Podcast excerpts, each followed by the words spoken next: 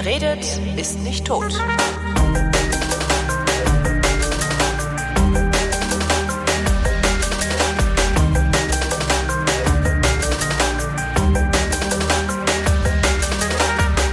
Hoffentlich regelmäßig setzen wir uns zusammen und plaudern über interessante Dinge aus der Wissenschaft.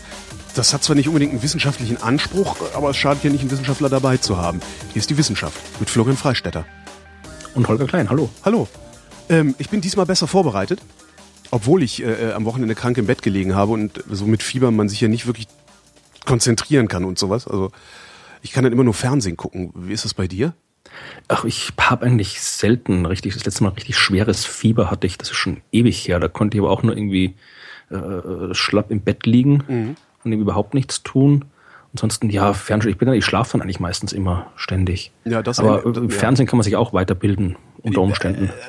Ich nicht, ich vergesse noch immer alles. Also ich kann dann auch nur so, also ich kann dann auch zum Beispiel kein, kein, weiß ich nicht, ich gucke für mein Leben ganz Skobel zum Beispiel auf äh, äh Dreisat. Ja, okay, das ist nicht mein Favorit, aber philosophische, ja, sehr ja. philosophische, auch teilweise wissenschaftsphilosophische Sendung. Ähm, ich verstehe die Sätze dann noch nicht mal, die die sagen, wenn ich Fieber habe. Das ist immer ein ja, bisschen gut, seltsam. Das geht mir bei der Philosophie auch so, weil ich gesund bin. Entschuldigung. Nee, und äh, ich bin aber besser vorbereitet, immerhin. Ich habe mir ein paar Sachen rausgeschrieben, die ich so in den letzten 14 Tagen äh, interessant gefunden habe und die an mir vorbeigeflogen sind. Ja, ich ähm, auch. Was ich, ich glaube, das ist von heute oder von gestern, da, da habe ich nur eine Überschrift gelesen. Ich hoffe, du hast es schon mitbekommen und kannst für Aufklärung sorgen. Stephen Hawking hat gesagt, es gäbe keine schwarzen Löcher. Ja, das ist natürlich eine tolle Überschrift. Also im Detail habe ich es auch noch nicht gelesen. Also ich habe die Arbeit, die Hawking veröffentlicht hat, habe ich nicht gelesen und selbst wenn, würde ich sie wahrscheinlich nicht verstehen, weil es ja doch alles ziemlich heftige Mathematik ist.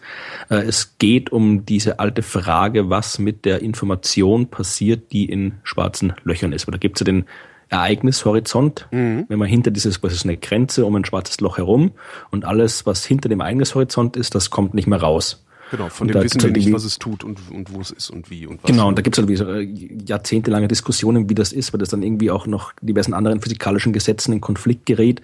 Wenn du da quasi, da kannst du quasi Information oder Entropie verschwinden lassen hinter dem eigenes Horizont, was diversen Erhaltungssätzen widersprechen würde und so. Und das ist halt immer so, so ein lang andauerndes Forschungsfragestreit, wie das genau ist. Und Hawking hat jetzt, glaube ich, eben äh, eine neue These, Hypothese aufgestellt, dass eben dieser Ereignishorizont nicht ganz so eine klar definierte Grenze ist, wie man bisher dachte, sondern eher so eine gewisse Region äh, und wo halt äh, das schwarze Loch nicht mehr ganz so exakt klar definiert ist, wie es vorher war. Aber inwieweit da jetzt was dran ist, da bin ich ehrlich gesagt zu wenig äh, Mathematiker, um das äh, beurteilen zu können. Okay. Denn diese ganzen Geschichten äh, von der modernen Kosmologie und schwarze Löcher, das ist eigentlich reine Mathematik. Und wenn man da jetzt irgendwie diese ganzen mathematischen äh, Techniken, die ganzen mathematischen äh, Theorien nicht drauf hat, dann hat man eigentlich keine Chance, das wirklich selbst zu beurteilen. Da muss man sich dann auf das verlassen, was die anderen Wissenschaftler, die sich auskennen, zu dem Thema sagen. Aber es ist jetzt nicht so, dass der jetzt irgendwie jetzt widerlegt hat, dass es diese Dinger gibt. Also wir haben jetzt nicht irgendwie 50 Jahre das Falsche angenommen und äh, er, er weiß es jetzt und hat es rausgefunden. Nee, also das nicht. Wir wissen ja, dass es äh, sowas wie ein ähnliches wie ein schwarzes Loch geben muss. Mhm. Wir wissen ja, dass äh, die schwarze Löcher, die kommen ja nicht plötzlich aus dem Nichts, äh, tauchen auf. Obwohl, ja gut, das ist vielleicht zu weit. Aber wir wissen ja, dass äh, äh, es gibt, was ein schwarzes Loch ist, dass das klassische schwarze Loch ist ja das, was übrig bleibt, wenn ein Stern am Ende seines Lebens angekommen ist. Ein sehr großer Stern. Kollabiert. Dann, genau. äh, ich will jetzt nicht die ganze Sternentwicklung da hier, hier ausbreiten, aber am Ende so ein Stern, äh, wenn da keine Strahlung mehr im Inneren erzeugt, dann fällt er unter seiner eigenen Gravitationskraft in sich zusammen. Mhm. Und je nachdem, wie viel Masse der hat, äh, umso kompakter wird das, was am Ende rauskommt. Das kann man ziemlich gut berechnen. Man weiß eben, äh, bei einem kleinen Stern kommt am Ende sowas raus wie ein weißer Zwerg, der ist so groß wie die Erde ungefähr und so dicht wie die Sonne, also, also so schwer wie die Sonne, also ziemlich dicht schon. Wenn er noch größer ist, dann wird der ungefähr so 10, 20 Kilometer groß am Ende mit dem mit der Masse eines ganzen Sterns, also noch dichter, das ist ein Neutronenstern, mhm. ich habe man auch schon beobachtet überall. Und äh, wenn der noch größer ist, dann fällt er eben noch weiter zusammen. Und äh, dann kommt eben etwas raus, was noch kompakter ist, noch dichter ist als ein äh, Neutronenstern. Und das nennen wir dann eben schwarzes Loch. wie das genau ausschaut, wie das genau funktioniert, das wussten wir bisher auch noch nicht. Mhm. Ja, und Hawking hat jetzt nur gesagt, eben, dass äh, wir wissen also, wenn wir quasi die Theorien weiterdenken, dann wissen wir, okay, das müsste theoretisch bis in alle Ewigkeit, also bis bis äh, bis zu einem Punkt zusammenschrumpfen. Aber das kann natürlich nicht sein, weil du kannst nicht irgendwie eine ganze einen ganzen Stern auf einen Punkt komprimieren, weil ein Punkt ist ja auch nichts. Äh, ein Punkt ja ist ja kein, kein reales Objekt. Ja. Das heißt, man geht ja davon aus, dass da noch irgendwas ist, irgendeine eine irgendein Phänomen, das wir noch nicht äh, bis jetzt verstanden haben, das dafür sorgt, dass eben dieser Kollaps eines Sterns auch äh, bei einem schwarzen Loch nochmal irgendwie stoppt. Das heißt, das schwarze Loch, dass das keine Singularität ist, kein Punkt ist, sondern halt irgendetwas anderes, ein noch kleineres Objekt, Mhm. noch dichteres Objekt. Aber was genau das ist, das wissen wir halt nicht. Das müsste Weil- dann aber, das, das, also wenn das, wenn das ein, ein noch kleineres Objekt ist, dieses Objekt müsste dann doch auch wieder aus Objekten bestehen. Natürlich, ein schwarzes Loch ist ja, das ist ja, ein schwarzes Loch ist ja kein Loch in dem Sinne. Ein schwarzes Loch Mhm. ist ja nicht nichts, sondern ein schwarzes Loch ist im Prinzip äh, ein komprimierter Stern. Ja. Ähm, Wir nennen es wie deswegen groß, Loch. Das habe ich richtig verstanden. Wie groß der ist, das wissen wir gar nicht. Wir wissen nicht, ob das Tennisball, Fußball groß. Äh, das Ding ist halt, dass man, das war der, der bisherige Stand des Wissens, äh, sobald du eine Masse so stark komprimierst, dass sie kleiner ist als ihr Ereignishorizont, dann ist es im Prinzip egal, was hinter dem Ereignishorizont ist, weil von daher sowieso nichts mehr raus kann. Ja, stimmt.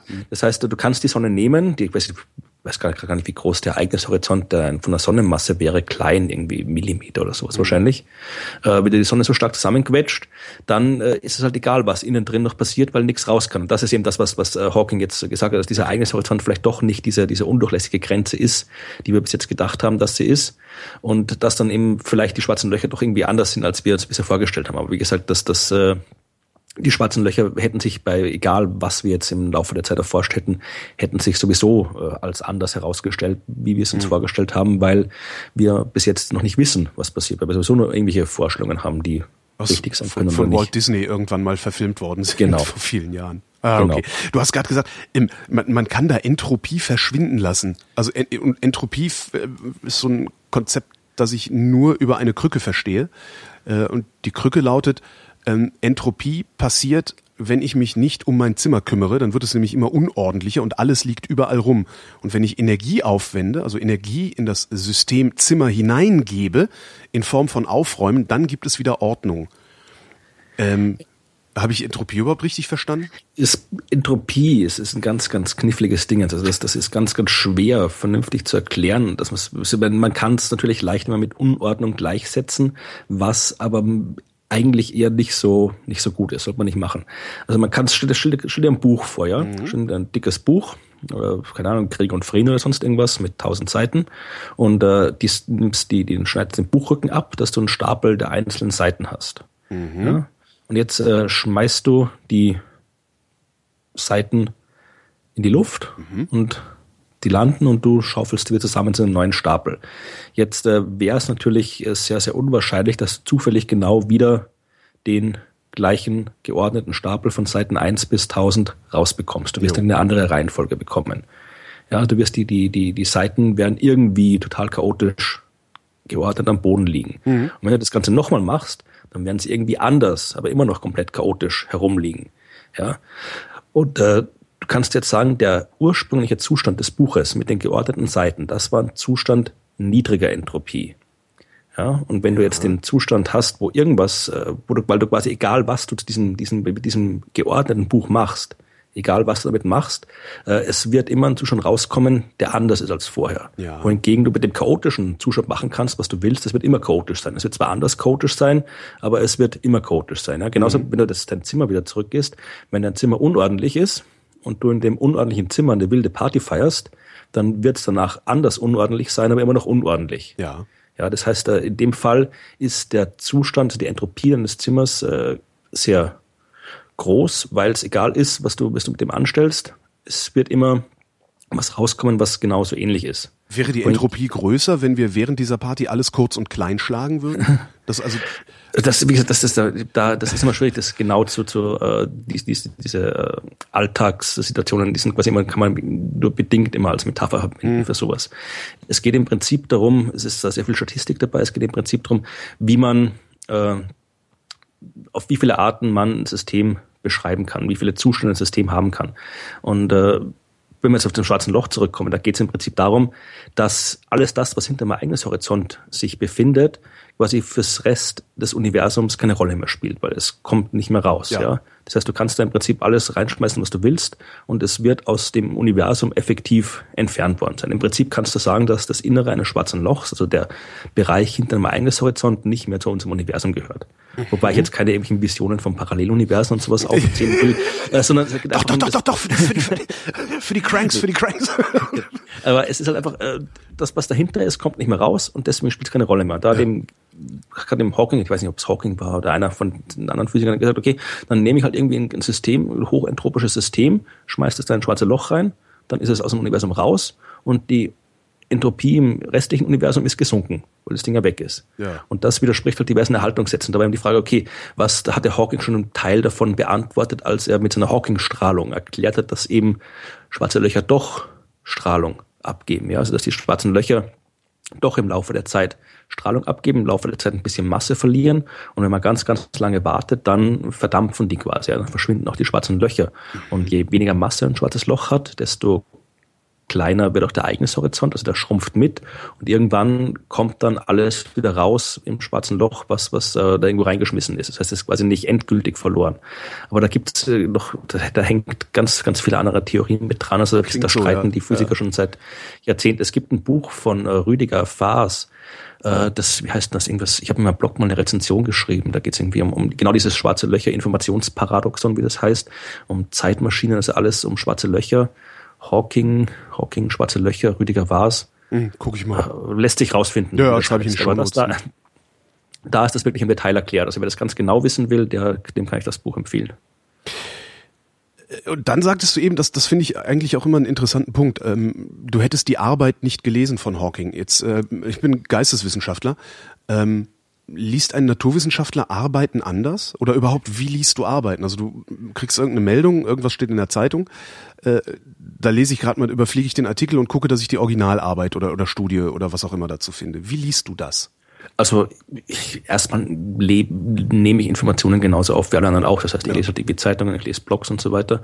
Und wenn ich dann irgendwo was genauer wissen will, wenn ich zum Beispiel selbst drüber schreiben will oder wenn ich halt wirklich was ganz genau wissen will, dann probiere ich halt schon die Originalarbeit zu bekommen. Mhm. Ja, das heißt, dass in dem Fall war es eben, äh, hat Talking das eben auf so einem äh, Preprint-Server, äh, archive.org äh, veröffentlicht, aber das sind halt die anderen, die anderen Arbeiten sind halt irgendwo in Nature and Science, in nämlich in anderen Fachjournalen.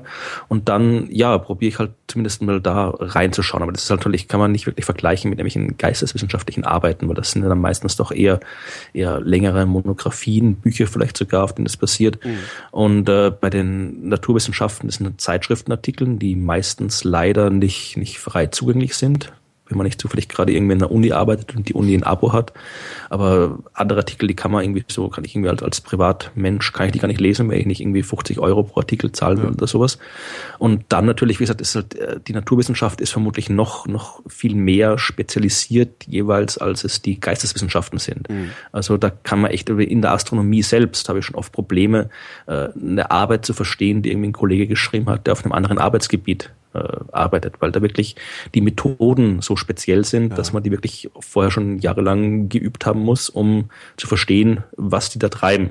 Also bist du im und, Grunde äh, ähnlich aufgeschmissen wie ich, kannst dir das Abstract angucken und musst im Prinzip dem vertrauen, was sie da reinschreiben, also die Schlüsse, zu denen sie gekommen sind es kommt drauf an. Also wie gesagt, wenn es in der Astronomie geht, das meiste kann ich dann schon. Also ich, ich, quasi, ich kann, ich kann jetzt nicht im Detail jede einzelne Methode, jedes einzelne Instrument überprüfen, mhm. weil ich mhm. das eben nicht gelernt habe, äh, dieses Instrument, wie es funktioniert, sondern äh, aber ich kann zumindest schauen, sind, ist, ist das, was diese Schlüsse, die ziehen, äh, passen die zu dem, was ich im Rest der Astronomie weiß. Das muss ja alles zusammenpassen. Es keine Macht, der keinen Sinn, irgendwie ein Ergebnis zu kriegen, was dann mit dem Rest der, der mhm. etablierten Ergebnisse nicht übereinstimmt. Das heißt, ich, dadurch, dass ich halt irgendwie schon ein bisschen allgemeine Ahnung von Astronomie habe, kann ich schon die allgemeine Plausibilität von sowas begründen. Ich Äh, Ob es in sich schlüssig ist, ne? also in, genau. inner, innerhalb des, des, des Fachbereichs, in dem man da gerade unterwegs ist. Es geht mir mit der Psychologie so. Genau, und du verstehst so ja auch, du, man versteht auch generell ein bisschen was über die Methodik. Also ich, ich, man kann, auch wenn man keine Ahnung hat von dem, von dem, von der Technik,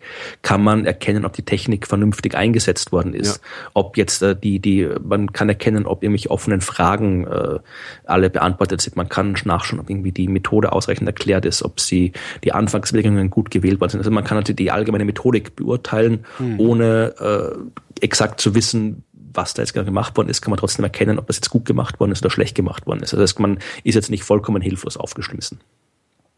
Ja, weil ich habe ich hab halt immer das Problem, also ich gucke dann irgendwie, meistens nehme ich Google Scholar, weil das eine ganz praktische Suchmaschine ist und gucke mir dann halt so an, was, was, also insbesondere bei so Sachen, Studie hat rausgefunden, dass, ne? Ist ja immer so ganz schön, äh, in der Zeitung steht dann, irgendwelche Forscher haben rausgefunden, dass äh, man Krebs heilen kann. Äh, und wenn du dir dann eben anguckst, was da publiziert worden ist, kommt halt dabei raus, dass die das halt nicht rausgefunden haben. Genau, beziehungsweise, ja. dass sie gesagt haben, äh, das hat in einer, es hat eine Krebszelle äh, in der Petrischale geheilt. Jetzt müssen wir mal gucken, ob das überhaupt anwendbar ist. Ähm, aber letztlich bin ich halt auf Gedeih und Verderb dem ausgeliefert, was da steht, weil ich es nicht überprüfen kann. Und da habe ich halt echt noch keine wirkliche, also ich habe noch keinen kein, kein Werkzeugsatz sozusagen mir entwickeln können, wie ich da Sinn von Unsinn unterscheiden kann. Naja, also man Im kann Alltag kann ich das ganz gut, aber da ist es halt. Ja, man kann halt nicht selbst, man kann halt nicht irgendwie, wenn jetzt irgendwo steht, irgendwie Studie weist nach, dass irgendwie Rotwein gegen Krebs hilft oder was weiß ich, mhm. dann kann ich jetzt nicht selbst irgendwie mit 20 Ratten anfangen, nämlich Experimente zu machen. Ja, also das, das ist halt. Man scheitert ja schon, also unser eins, unser eins scheitert ja schon daran, äh, dass da statistische Angaben gemacht werden, die man nicht mehr versteht. Okay, gut, das ist, ich also bin dann. P kleiner gleich 0,1. Äh, ja, aber okay, so gut, das, das kann man irgendwie dann, dann schaut man irgendwie, informiert man sich irgendwie kurz bei Wikipedia am Nachmittag und dann hat man das auch zumindest halbwegs drauf. Also das, hm. das sind noch eher die Dinge, also sagen wir mal, das, das, das, das geht noch eher, aber zum Beispiel jetzt irgendwie, das, wenn es jetzt um, um, um welche Teilchenphysik geht, ja, mhm. da ist es teilweise echt äh, mittlerweile so geworden, dass halt äh, nicht mal mehr die Wissenschaftler in der Lage sind, das äh, konkret unabhängig nachzuprüfen, weil zum Beispiel das, was am, am LHC gemacht wird, das kann kein anderes Gerät auf der ganzen Welt. Ja, das kann ja. nur der LHC. Man kann es also gar nicht peer reviewen. Im Prinzip schon. Also die haben natürlich, man, die, die haben sich natürlich auch Gedanken darüber gemacht, die Wissenschaftler, wie man da irgendwie was machen kann. Die haben zum Beispiel, da gibt's äh, die beim Higgs-Teilchen zum Beispiel gibt es diese zwei großen Experimente, äh, Alice und CMS, das sind diese beiden riesengroßen Detektoren, mhm. die da äh, an unterschiedlichen Stellen des Beschleunigers hängen, die mit unterschiedlichen Methoden die gleichen Sachen messen und die halt äh, probieren, möglichst wenig äh, miteinander zu kommunizieren, was die Daten angeht. Das heißt, die messen alle, die suchen, was im Prinzip haben beide das Higgs-Teilchen gesucht und haben halt beide ihr Ding gemacht und einander nicht erzählt, was sie gefunden haben. Mhm. Und äh, dann erst am Ende haben die quasi beide ihre jeweiligen Daten unabhängig voneinander veröffentlicht und geschaut, ja. passt das, was wir beide da gemessen haben, stimmt das überein? Ja, und erst dann haben sie die Daten zusammengeschmissen und daraus dann eben eine gemacht. Also man wird schon probiert, wenn man schon kein, kein zweites Instrument hat, keine zweite Datenquelle hat, mhm. dass man zumindestens äh, die Daten dann äh, auf unterschiedliche Art und Weise misst von unterschiedlichen Leuten, die auch natürlich dann ein bisschen in Konkurrenz stehen, weil jeder von den, die CMS-Leute wollen bessere Daten haben als die LS-Leute und so weiter. Also es ist halt schon, klar. man probiert das schon so. Eitelkeit der Wissenschaftler, klar. Genau. Ja.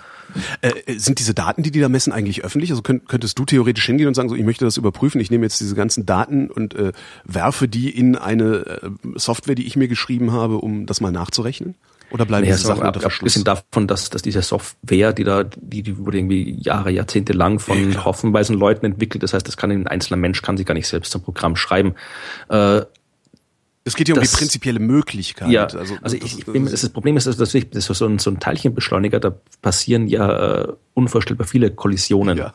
Jeder Sekunde. Das heißt, man kann schon von Anfang an gar nicht alles untersuchen. Das heißt, du brauchst schon mal ein Computerprogramm, das quasi so äh, auswählt, spontan, okay, das, das, das zeichnen wir jetzt auf und mhm. das schmeißen wir weg. Das heißt, das werden, werden schon mal irgendwie 90, bei jeder Sekunde werden irgendwie 90 Prozent aller Daten weggeschmissen und nur irgendwie 10 Prozent werden aufgeschrieben und du brauchst schon mal ein Computerprogramm, das das auswählt. Mhm. Und äh, die Daten, die dann aufgezeichnet werden, die werden sicherlich irgendwo gespeichert. Ob man da darauf zugreifen kann, ist eine gute Frage. Das weiß ich gar nicht. Also irgendwann werden die vielleicht sicherlich mal öffentlich gemacht werden. Am Anfang werden natürlich die Leute dort damit arbeiten wollen und das nicht gleich irgendwie alles äh, publik machen, aber dass die später mal irgendwie nach einer gewissen Zeit freigegeben werden, kann ich mir gut vorstellen. Zumal das ja dann auch birgt halt auch immer die Gefahr von Fehlinterpretationen durch, äh, wie nennt man das, den Stakeholder. Ja. Also du brauchst ja nur hier im, im Frühjahr kommt der IPCC-Bericht raus.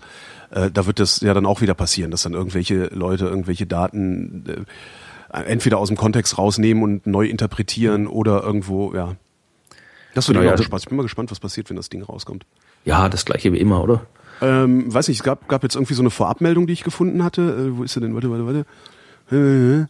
Wo war denn diese Vorabmeldung? Genau im Guardian hatte ich das gefunden. Ähm, der IPCC-Bericht, der sagt halt, äh, wir lagern die Umweltverschmutzung aus. Also die erste Welt, ähm, die sich gerade so einen grünen Anstrich gibt, lagert halt die komplette Umweltverschmutzung aus. Ähm, und zwar in Form von Elektrogeräten, also Smartphones, äh, billiger Kleidung, also alles Mögliche, was so in China und anderen Schwellenländern hergestellt wird oder auch Entwicklungsländern hergestellt wird.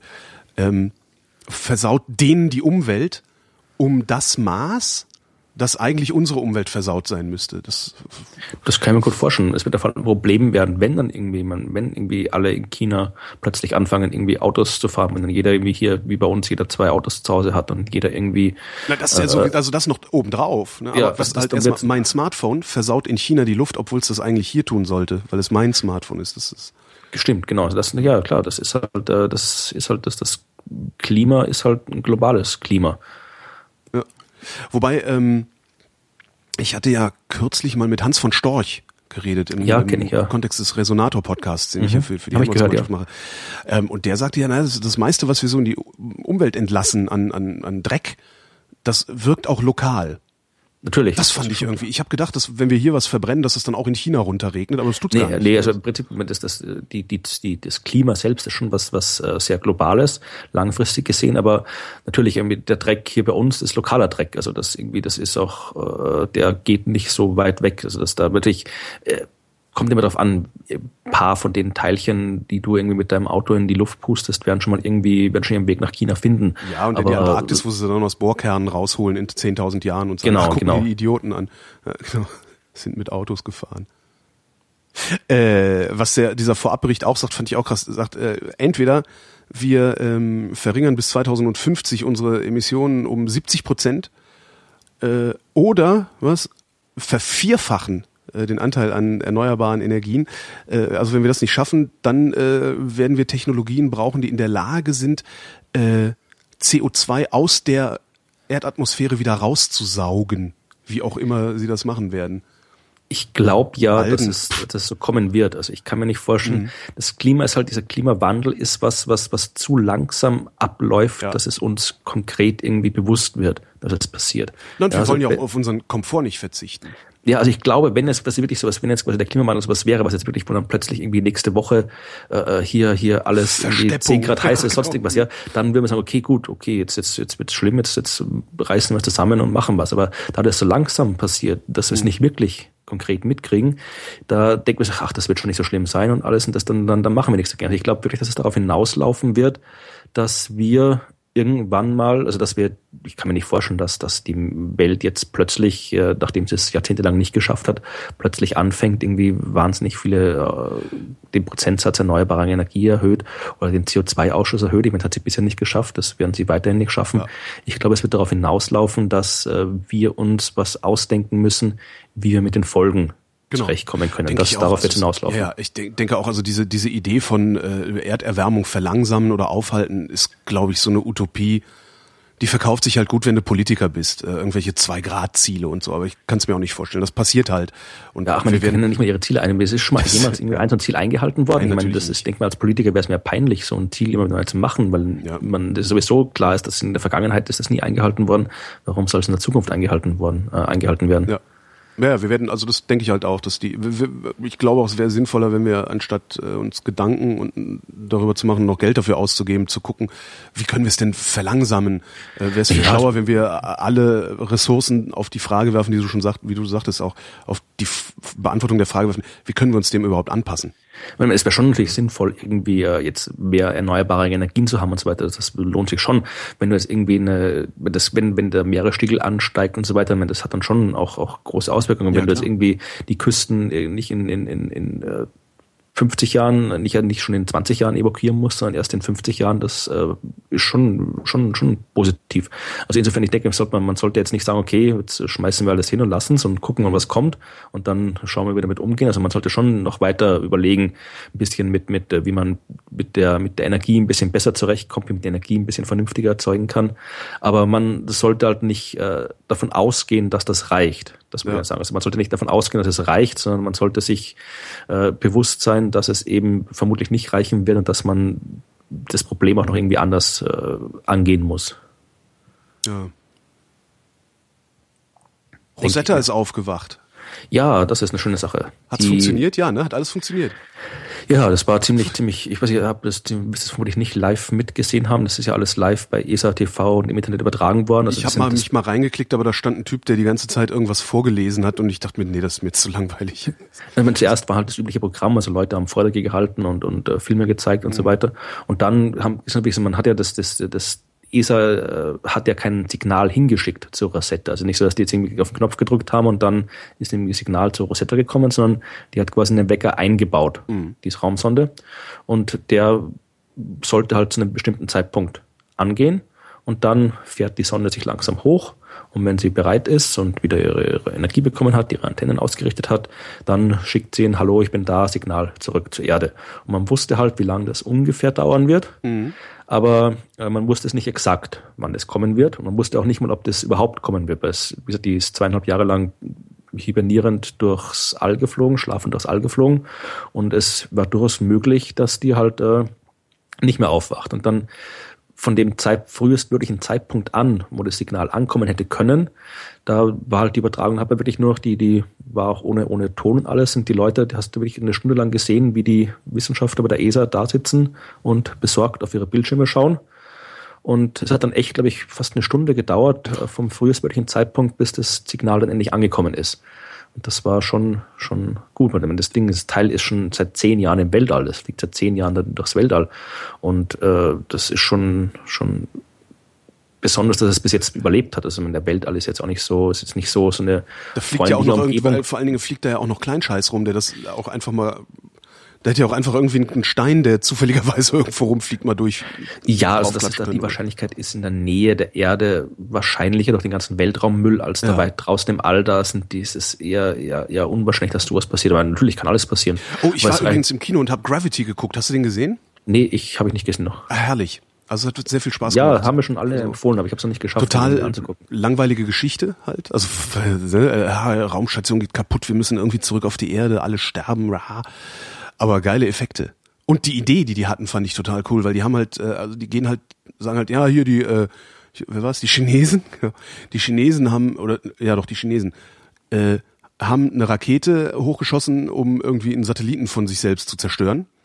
Und dessen Trümmer sind in einen anderen Satelliten geklatscht, dessen Trümmer in einen anderen Satelliten geklatscht sind, Kettenreaktion, äh, irgendwie 80 Prozent aller äh, Objekte, die wir da oben rumfliegen haben, zerstören sich gegenseitig kaskadierend selbst. Also schon sehr spektakulär. Ja, das ist nicht so so weit weg von der Realität. Also die Chinesen haben schon mal eine Rakete hochgeschossen, um Satelliten kaputt zu machen. Gott. Äh, diese Trümmer von einem Satelliten sind schon mal in andere Satelliten reingeknallt. Das ist schon alles vorgekommen. Dann haben die da die Drehbuchidee her, ne? Das kann gut sein. Also das, wie gesagt, aber so eine Kettenreaktion wird es vermutlich noch nicht so bald geben. Dafür ist doch zu viel Platz noch da oben. Mhm. Aber es ist schon so, dass es halt langsam zum Problem wird, der ganze Weltraummüll, der da oben rumsaust. Also das ist wirklich die Raumstation ISS teilt sich ihre Bahn mit ungefähr 800 größeren Weltraumtrümmern und muss regelmäßig so Slalom fliegen, also mhm. regelmäßig ausweichen, damit da nichts passiert. Vor kurzem ist auch da wieder schon mal so ein Sonnensegel durchschlagen worden von der Raumstation. Also dass da diese andere Satelliten müssen regelmäßig ausweichen. Das heißt, es ist schon ein Problem und es wird ein Problem, das äh, immer größer wird, weil äh, der Weltraummüll, der wird ja von selbst nicht weniger, der wird erstmal mehr weil natürlich immer wieder, wenn Zeug zusammenstößt, kriegst neue Trümmer. Wenn äh, der Sonnenwind drauf trifft, dann wird das Ganze äh, zersetzt sich. Das heißt, da brechen dann irgendwelche Bröckchen ab. Der Weltraummüll äh, vergrößert sich, wird, äh, die Zahl der, der, Trümmer vergrößert sich. Das heißt, das wird immer mehr. Und jedes Mal, wenn du eine Rakete hochschießt, äh, mhm. kommt noch mehr Zeug rein. Ja, weil du ganzen Treibstoff, gefrorene Treibstoffrückstände, Lacksplitter, weiß Gott was alles. Ja, also das äh, wird immer mehr und immer mehr. Selbst wenn ja. du irgendwelche Missionen hochschickst, die das einsammeln, mit jedem Satelliten, den du hochschickst, um so einen äh, Weltraummüll einzusammeln, erzeugst du wieder neuen Müll. Ja. Das heißt, es, es, wird, es wird ein Problem, das wird noch schlimmer werden.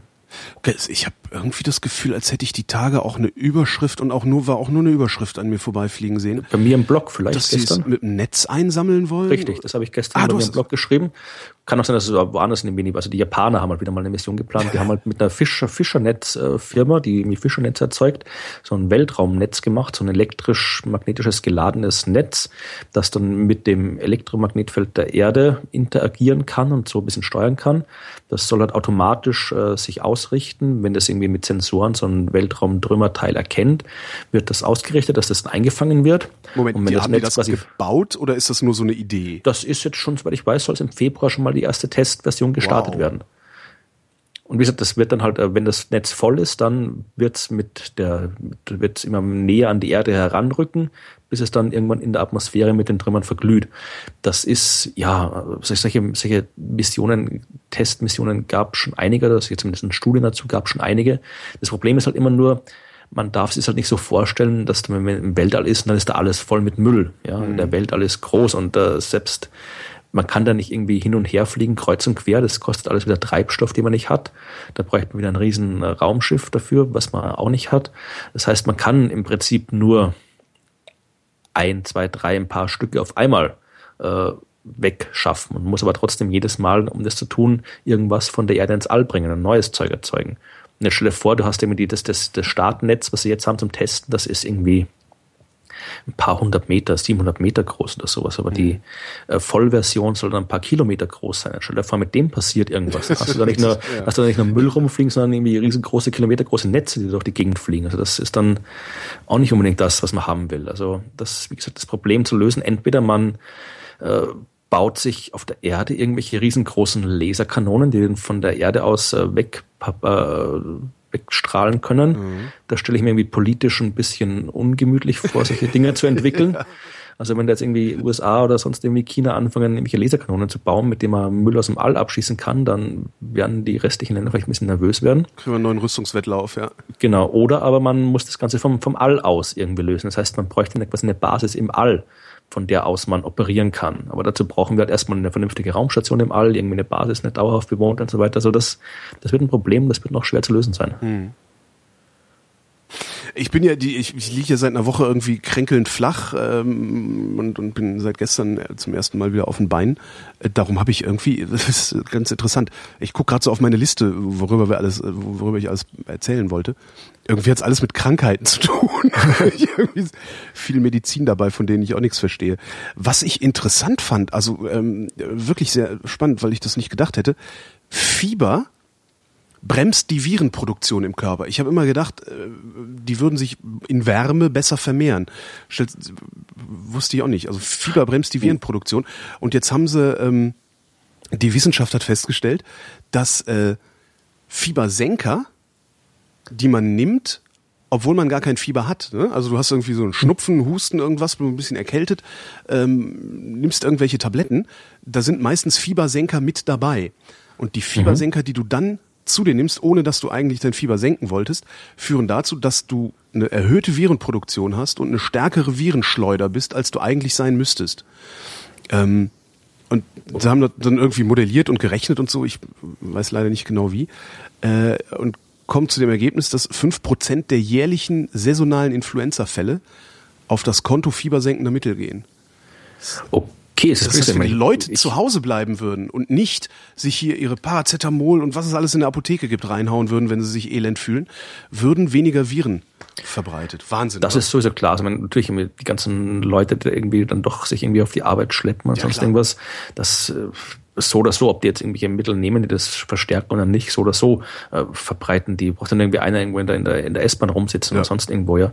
Also denke auch immer, die Leute sollten zu Hause bleiben, aber vermutlich irgendwie, weiß nicht, schmeißt dann der Chef raus, wenn sie krank sind oder sonst irgendwas. Also Zumindest haben die die, die Sorge, dass sie, dass sie dann Das- irgendwie Ärger ja. kriegen. Was ich ja gut finde, ist, wie die Japaner das anscheinend machen, dass die, wenn die krank sind, sich ähm, Mundschutz anziehen. das, ja, das könnte man hier auch öfter machen. Ja, also das irgendwie, aber dann, dann, da gab es ja noch, war das, war das in Österreich oder war das in Deutschland, wo irgendwie das Ministerium Unmengen von solchen Masken bestellt hat, die dann irgendwie alle vernichtet werden mussten, weil die abgelaufen waren und die nie irgendwo wer benutzt hat oder sowas. War das ein, das war, glaube ich, zu diesen Vogelgrippe-Zeiten. Ich wollte gerade sagen, klingt nach Vogelgrippe-Hysterie, ja. Ich weiß noch nicht, ob es jetzt in Österreich oder Deutschland war, wo die so viele Masken dann, äh, ja, es hat sich irgendwie, weiß ich, das ist glaube ich immer noch dieses, dieses irgendwie, ja, ich, ich, ich muss, ich, ich, das ist ja nur ein kleiner Schnupfen, da muss ich schon irgendwie durch. Genau. Statt sich mal irgendwie ins, ins, ins Bett zu legen, einen Tag Ruhe zu machen, dann bringt ja, man, man, man kriegt ja auch nichts fertig, wenn man krank ist. Selbst wenn man, man könnte, ich weiß nicht, was die Leute für Jobs haben, wenn die dann irgendwie krank sich ins Büro schleppen.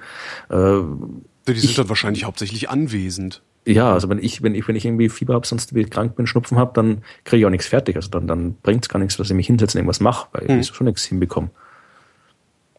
Aber Ah, ja. dass Fieber dazu da ist, die Viren auszubremsen, war mir echt nicht klar. Ja, ja, das dachte ich, dachte ich schon, wenn das, das irgendwie da das Fieber ist, ist ja quasi die Reaktion, wenn das Immunsystem irgendwie aktiv ist, dann Genau.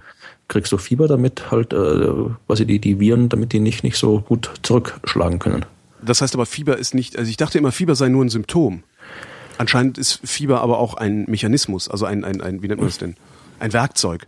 Ja, für den klar. Körper. Das war mir überhaupt nicht klar. Sie haben wieder was gelernt. Und wo wir gerade dabei sind, äh, ich habe nämlich kalte Füße, äh, die Holländer haben nachgemessen, welche Auswirkungen die Raumtemperatur auf den Energieverbrauch hat, also auf den Stoffwechsel. Ähm, haben irgendwie haben sechs Wochen lang die Leute täglich zwei Stunden in einen Raum gesetzt, wo nur 17 Grad sind Okay. und die haben Körperfett verloren. Und der Umkehrschluss geht genauso. Wenn du äh, es warm machst, wirst du, also warme Räume machen Fett. Okay, also das ist quasi wieder, das ist wieder, wieder Munition für die, für die äh, Anhänger der Lichtnahrungstheorie. Weil ja Wärme ist auch nur elektromagnetischer Strahl, ist auch nur Licht. Ja? Also Stimmt. Du, wirst, du speicherst da quasi das, das, die ganze Wärmeenergie. Ja, aber das, das klingt, ist das, ist das jetzt irgendwie, ist das wieder so eine Studie, die halt irgendwie Unsinn ist? Oder? Äh, nee, sah, sah äh, Also ich meine, dass das, das, das, das, das Kälte quasi, dass du irgendwie, wenn je kälter es ist, dass du, dass du abnimmst durch Kälte, das ist schon klar. Also Das habe ich aber schon. ja, weil in der Körpertemperatur aufrechterhalten ja sehr genau. viel Energie verbraucht. Aber dass, dass, dass, dass du quasi abnimmst, äh, zunimmst, wenn es warm ist, das ist mir neu. Das ist irgendwie, kommt mir irgendwie komisch vor, weil ja, vieles ist komisch in der Wissenschaft. Also. Das sah plausibel aus, kann ich da nur sagen. Also es ist halt, äh, ja, sah plausibel aus. Habe ich aus dem, wo habe ich denn das gefunden? Im Standard hatte ich das gefunden. Okay, dann müssten irgendwie, da müssten ja, äh, müssten dann nicht irgendwie, nee, aber wenn ich jetzt irgendwie sage, dass, dass, dass die, die Leute in warmen Ländern dicker sein müssten als in kalten Ländern, ist das ein, ist das ein Unsinn oder, oder passt das so dazu? Oder hat es mit Adaption oder ich sonst irgendwas zu mal, tun? dass das mit dem Temperaturunterschied zu tun hat. Ne? Also ich könnte mir vorstellen, wenn du den ganzen, also dein Leben in 24 Grad verbringst, wirst du nicht einfach dicker dadurch. Aber Aber- ich schätze mal, dass das tatsächlich eher der Temperaturunterschied ist, der da ans Aber da müssten wir doch alle, da müssten wir doch zumindest hier in Deutschland alle im, im Sommer zunehmen und im Winter abnehmen. Und, aber ich wiege am meisten immer nach Weihnachten. Ja, weil du da den ganzen Tag im Warmen sitzt und frisst. Stimmt. Ja, man müsste draußen feiern. Ja, hast recht. genau. Ja. Jetzt sitzen die ganzen Dicken sitzen ab sofort nur noch bei 17 Grad in der Bude frieren sich den Genau. Arsch ab und essen trotzdem Chips. Das ist genau. ein bisschen doof. naja. Genau, für jede Pizza ein Grad runter, genau. Mal gucken, ob das funktioniert. Ja, und Antibiotika, wo wir gerade dabei sind, ne? Ähm, in den Staaten haben sie mal geguckt, ähm, wie sie das hinkriegen. Es werden ja sehr viel Antibiotika verschrieben, ähm, wie sie das senken könnten und haben äh, Ärzte eine so, eine so eine Verpflichtungserklärung unterschreiben lassen, weniger Antibiotika zu, äh, zu verschreiben und haben die denen in die Praxis gehängt. Okay. Und die, bei denen das an der Wand hing, haben 10% weniger verschrieben, als die, bei denen es nicht an der Wand hing. ja, Neues aus der Psychologie. Ja, ich würde ich würd sagen, wenn, ja, dass das Experiment funktioniert, das glaube ich schon. Aber ich würde sagen, Ärzte sollten jetzt nicht unbedingt mehr oder weniger Antibiotika verschreiben, die sollten Antibiotika dann verschreiben, wenn es sinnvoll ist. ja. Wenn es angebracht ist. Aber das Problem ist halt, dass die halt, das halt wirklich oft so, ich gesagt, ja, ja, nimm halt mal Antibiotika. Wird Genau. schon- Da hast du ein bisschen Husten, ja, mach mal. Genau. Hm. Also das ist halt das Problem. Dann nimmst du nicht alle, sondern nur die halbe Packung, weil es dir wieder gut geht. Und das hinterher wunderst du dich, viel dass, weniger, sie, dass sie Bazillenresistenzen Genau. äh, ausgebildet haben. Ja. Naja. Ja. Ich habe auch was. Natürlich. gelesen. Ich habe was über Wikinger. Wikinger. Wikinger, Wikinger und Alkohol. Wikinger, auch, auch schön. Wikinger und Alkohol. Ich habe gerade eine Doku auf Arte gesehen über so ein Schwert, was die benutzt haben. Aber Alkohol ist besser. Mhm. Nee, also es ging um die Frage, äh, quasi die, wenn man so das Klischeebild der Wikinger sind ja die Typen irgendwie mit den mit den äh, Hörnerhelmen, die sich ständig irgendwie ansaufen wie verrückt. Rote und äh, da wollten Archäologen wollten wissen, was die die Wikinger wirklich getrunken haben. Ja, also jetzt nicht nur, äh, dass sie was getrunken haben, sondern welche Arten von Alkohol haben die getrunken, welche welche Rezepturen waren das, aus welchen Stoffen sind das hergestellt worden. Mhm. Und bis jetzt hat man da ja immer nur äh, Informationen aus der Literatur gehabt. Ja, also man ja. hat ja nicht irgendwie äh, irgendwo was was ge liegt ja nicht irgendwo eine Flasche Schnaps rum, die sie vergessen genau. haben. Genau. Man hat halt was das gewusst. Schnaps. Ja, man hat das gewusst, was quasi die die alten äh, die die Griechen und die Römer aufgeschrieben haben, die sich ja selbst da gab's äh, gibt's ich habe den Artikel gelesen dazu, den kann man sich auch irgendwo verlinken, das ist von heißt äh, Biomolecular Archaeological Approach to Nordic Grog von Patrick McGovern, veröffentlicht im Danish Journal of Archaeology. Mhm. Und da haben die in der Einleitung eben geschrieben, was sie halt die, die alten äh, Griechen und Römer aufgeschrieben haben über die Trinkgewohnheiten der Barbaren. Da finde ich schon, dass es bei eins war, wo sie beschwert hat, dass die alle nur ungefilterten Alkohol, ungefiltertes Bier getrunken haben, beziehungsweise, und das fand ich am schönsten, dass diese Barbaren, die Kelten, die Wikinger, das Bier durch ihre Schnurrbärte gefiltert haben. Das heißt, die haben sich anscheinend irgendwie über, über die Schnurrbärte geleert, damit der ganze Dreck und Grint, der noch mit drin war, irgendwie im Alkohol rausgefiltert worden ist. Das war echt mal barbarisch.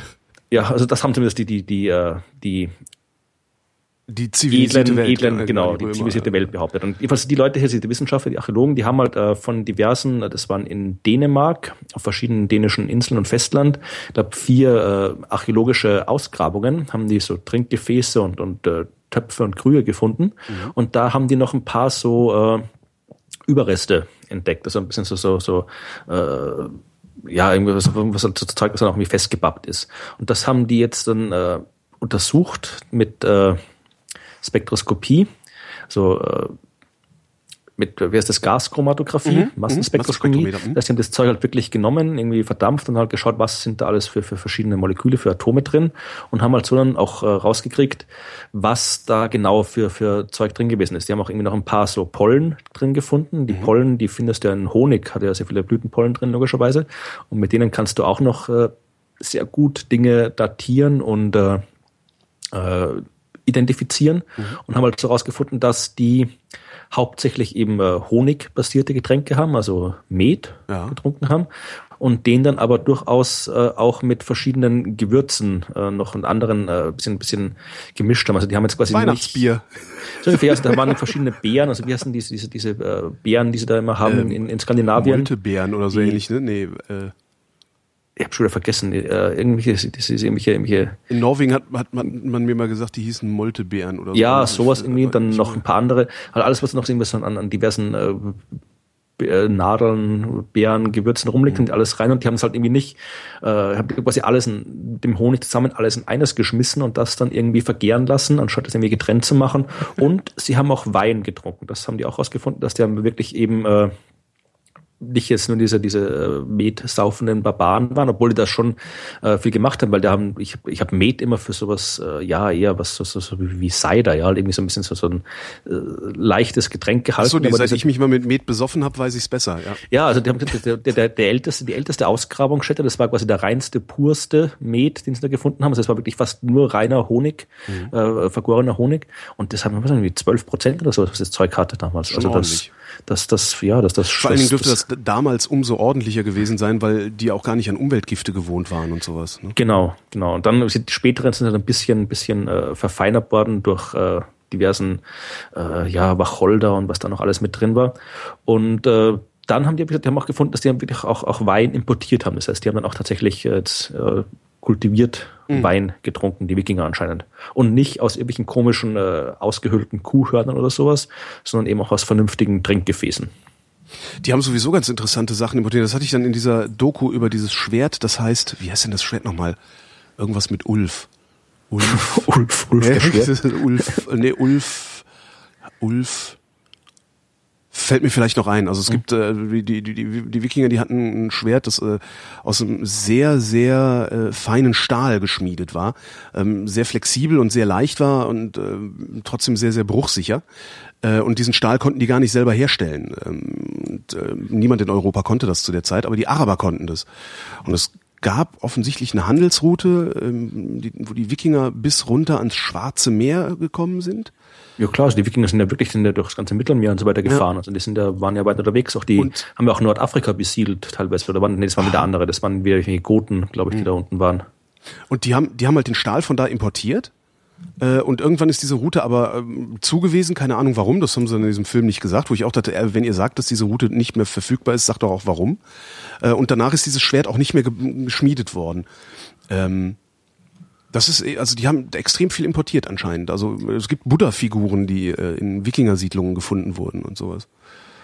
Ich finde es immer vor allem, was mich in der Archäologie immer so fasziniert, ist man tatsächlich irgendwie, dass man sowas rausfinden kann, dass ich tatsächlich ja. irgendwie rausfinden kann, wie die jetzt irgendwie vor tausend Jahren, was die da in ihre, ihren, ihre, ihre Drinks gemixt haben. Dass man es heute immer noch irgendwo, jetzt nicht nur irgendwie irgendwelchen Schriften überliefert hat, sondern dass man wirklich noch irgendwo quasi irgendwo einen Becher ausgraben kann, den vor tausend Jahren ein Wikinger in der Hand gehabt hat, sich irgendwie angesoffen hat und wahrscheinlich irgendwie weggeschmissen hat im Suff. Mhm. Dann liegt der tausend Jahre rum und dann kommt einer her, buddelt den aus, steckt den in irgendwelche hochtechnischen Gerätschaften rein und findet raus, was der vor tausend Jahren gesoffen hat. Also das, das finde ich immer so faszinierend, dass man da wirklich so, so ganz konkret äh, Dinge herausfinden kann, die die ganz konkrete Menschen von einer ganz konkreten Zeit gemacht haben. Aber auch nur die Oberschicht, weil nur die Oberschicht es sich leisten konnte, überhaupt Sachen wegzuwerfen.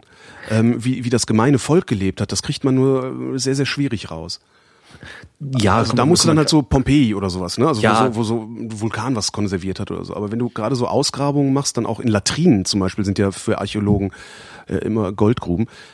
Da hast du halt, wenn da irgendwie jemand Glas weggeworfen hat, dann war das einer von denen, die Kohle hatten, um Glas wegzuwerfen. Das stimmt, das ist klar, ja. Kennst du das Buch äh, Götter, Gräber und Gelehrte? Nee. Das ist wunderbar, das ist schon uralt, ich weiß gar nicht, wie alt das ist. Das ist von äh, C.W. Ceram geschrieben. Ah, äh, das ist wieder so ein ganzer Klassiker, da geht es quasi, äh, geht um die klassische äh, Archäologie in äh, Ägypten, in Griechenland, in, in, äh, in Zweistromland und das ist halt wirklich so, das ist richtig so, das ist nicht so, das ist noch so nicht kein kein klassisches Sachbuch, auch kein Roman, eher sowas zwischendrin. Ja, das steht bei meinen Eltern rum, das habe ich als Kind mal zwischen gehabt. Ja, es ist ein wunderbares Buch, also wirklich, man kann es heute immer, es ist zwar alt, aber wie gesagt, immer das Zeug, was was da beschrieben wird, ist noch viel älter, mhm. also ist es kein kein Drama, man kann es halt immer noch lesen, das ist wirklich eines ein, der besten Bücher über Archäologie, die ich äh, bis jetzt gelesen habe und der Nachfolger, da geht es um die Hethiter, der ist auch super, also die, die kann ich kann ich nur extrem empfehlen, sind tolle Bücher. Ulfbert heißt das Schwert übrigens. Ah, nee, nee, habe ich noch nicht gehört. Ulfbert. Name. Aber äh, interessantes Schwert, also äh, interessante Schmiedekunst, die die damals hatten. Und eigentlich hatten die nämlich nur minderwertigen Stahl, also mit, ja, Stahl ist das, ne? Eisen mit Kohlenstoff, Stahl. Das ist Stahl dann, ja. Sie hatten minderwertigen Stahl nur mit äh, viel Schlacke-Einschlüssen und sowas. Und diese Schwerter haben halt, äh, da ist keine Schlacke drin, also ganz hochwertiger Stahl war das. Und es gibt, damals gab es schon Produktpiraterie, also es gibt Ulfbert-Schwerter ähm, aus minderwertigerem Stahl und wo der Schriftzug, das fand ich wirklich bemerkenswert. Der Schriftzug Ulfbert ist normalerweise, warte mal gerade, ähm, ist denn Ulfber, äh, Ulfber Kreuz T. Also das, ne, also ein V L F B E R H Kreuz T. So, das ist das Original Ulfbert Kreuz T. Äh, das das gefälschte Ulfbert hieß halt Ulfbert Kreuz. Also da war das Kreuz an einer anderen Stelle. Heute irgendwie, wo die statt Puma irgendwie Parma oder sowas Genau, das finde ich halt total klasse, dass sie das äh, vor tausend Jahren schon genau so gemacht haben wie heute. Genau, da kriegst du ein Adibas. cool, Habe ja. ich mir mal in Spanien gekauft, Adibas. Die römischen Touristen, die sich irgendwie ein Original Ulfbert-Schwert kaufen wollten, ja. irgendwie beim Urlaub in, in Germanien. Ja, und dann in der Schlacht erstmal. Sind dann, genau, sind da beschissen worden von irgendwelchen, irgendwelchen äh, Händlern, die genau. irgendwie ein gefälschtes, gefaktes Ulfbert gekauft haben und dann. Das ist schon super, ne? Mit einem neuen Schriftzug. Ja, ja, die Welt ändert sich doch nicht so oft, wie man denkt. Anscheinend nicht, ne? Schon mal von kindlicher Amnesie gehört? Ja, das ist, das ist das, was man vergisst als genau. Kind, oder? Ja, die, genau. Die frühen weil, Erinnerungen. Genau, die Erinnerung an die frühe Kindheit, äh, die ist praktisch weg bei allen Menschen. Ähm, Stimmt, ja. Also aber nicht immer. Äh, nämlich, wenn du jünger als sieben Jahre bist, kannst du dich an alles erinnern, was da passiert ist. Ähm, das ist auch, das hat die Wissenschaft festgestellt jetzt neuerdings, dass äh, diese die die Schwelle zum Vergessen, also frühkindliche Erinnerung, die, diese kindliche Amnesie setzt ein im Alter von sieben Jahren und zwar anscheinend, also sie wissen nicht warum äh, das da passiert, äh, sie wissen nur, dass es da passiert, also irgendwann zwischen zwischen was war das, ja zwischen sieben und neun oder so, ähm, hängt anscheinend zusammen mit der Bildung des autobiografischen Gedächtnisses. wenn das anfängt sich zu bilden, vergisst du, was früher war. Also ich habe meine älteste Erinnerung, da bin ich ist drei Jahre alt oder sowas, glaube ich. Aber das ist auch nur so, so ein ganz kurzer Aber das ist genau da, bis dahin Ausschnitt geht's. oder sowas, ja. Als du sechs Jahre alt warst, konntest du dich an zwei Jahre erinnern. Das glaube ich, das glaube ich, ja. Und äh, sie wissen, sie wissen halt nicht warum, was ich ein bisschen schade finde, aber total faszinierend. Ja, also weil das das- scheint ja irgendeine eine Funktion zu haben, es scheint ja einen Sinn zu haben, dass ich mich nicht daran erinnere, wie es, wie ich mit zwei war oder wie es mit zwei war, weil das vielleicht mein autobiografisches Gedächtnis durcheinander bringen würde. Ja, Vielleicht ist es einfach nur ein Speicherplatzproblem. Kann natürlich auch sein. Ja. Das halt irgendwie, das, das Gehirn ändert sich ja im Laufe der Zeit auch. Also das ist Mhm. ja nicht quasi, wenn du geboren bist, schon fertig, sondern das wird ja dann noch, je nachdem, welche Erfahrungen du machst äh, im Laufe deiner Kindheit, Jugend, wird das Gehirn ja nochmal noch mal ganz, ganz äh, umgebaut. Also es Mhm. entwickelt sich immer weiter. Vielleicht muss das irgendwie, vielleicht ist es immer in, in einem Stadium, wo halt dann quasi nochmal so eine, so eine, so eine, wo quasi von der Beta-Version auf die Vollversion umgeschaltet wird, wo dann nochmal irgendwie alles neu verdrahtet wird. Aber ich habe keine Ahnung, ehrlich gesagt, von, von, von Neurophysik. Also das da Ich auch nicht, darum werfe ich das Ja. einfach nur mal in den Raum. In den Shownotes gibt's einen Link, da kann ja jeder selber gucken. Das, aber ich fand das irgendwie ganz witzig. Mhm. Das, Nee, also ich glaube, wenn wir mal irgendwann mal rausgefunden haben, wie das Gehirn funktioniert, dann haben wir, dann haben wir wirklich was gelernt. ich glaube nicht, dass das äh, wirklich möglich ist. Ja, es kommt darauf an. Ich, ich glaube, wir werden mal in der Lage sein, irgendwie ein Ding zu bauen, das genauso funktioniert und genauso äh, existiert, wie unser Gehirn es tut. Also ich- das, das, das glaube ich schon. Wenn wir, das, wenn wir das mal haben, dann werden wir auch halbwegs verstehen, wie es funktioniert. Mhm. Also Ich, bin glaub, gespannt, ich werde demnächst so mit, mit, mit äh, demnächst rede ich mal mit Wissenschaftlern, also sowohl äh, mit Hirnforschern als auch mit diesen Leuten, die in Jülich am Forschungszentrum dieses Human Brain Project Mhm. machen und versuchen, das zu modellieren. Ähm, weiß ich weiß gar nicht, wie weit die da sind. Ich werde es rausfinden. Ja. Ich fahr da- ich, meine, ich glaube nicht, dass man es irgendwie so als, als verstehen kann, wie man jetzt quasi eine Maschine versteht, einen Automotor versteht, dass man genau weiß, welches Mhm. Teil was macht. Aber ich glaube, dass man die Prinzipien dahinter verstehen kann, wie das äh, Gehirn prinzipiell funktioniert, wie halt aus diesem, wie halt aus diesem, dieser Komplexität, die dann das, das, das, das Bewusstsein entsteht, das glaube ich schon, dass man das rauskriegen kann. Da bin ich eigentlich zuversichtlich. Hm. Was haben wir noch? Ich, Ich erzähle noch, die ganze Zeit ich meinen Scheiß. Du musst ja auch Ja, ja. Ich habe noch, was habe ich noch für Geschichten? Ich habe geschrieben, das das Voynich-Manuskript.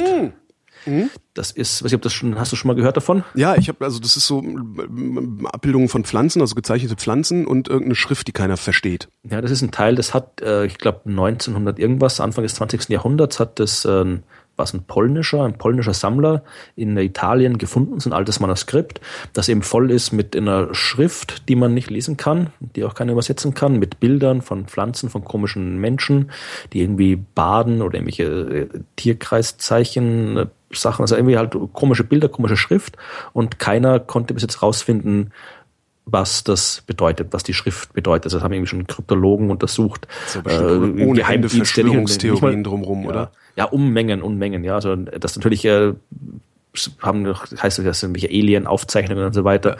Und äh, ja, also es ist Unmengen drin, aber es ist, man konnte es wirklich nicht rausfinden, was es heißt. Nicht mal, nicht mal die NSA angeblich äh, weiß, hat das, hat das untersucht und weiß, was, das, was da drin steht.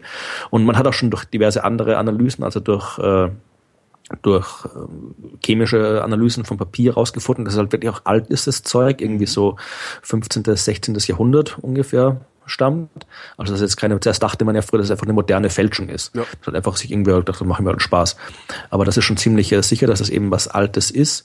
Und das haben halt alle möglichen Leute rausprobiert, das zu äh, entziffern und haben es halt nicht geschafft. Also verschiedene Kryptografen haben halt zum Beispiel schon rausgefunden oder meinen äh, rausgefunden zu haben, dass es keine normale Sprache sein kann, weil dafür die, die Zeichenhäufigkeit nicht zusammenpasst und so weiter.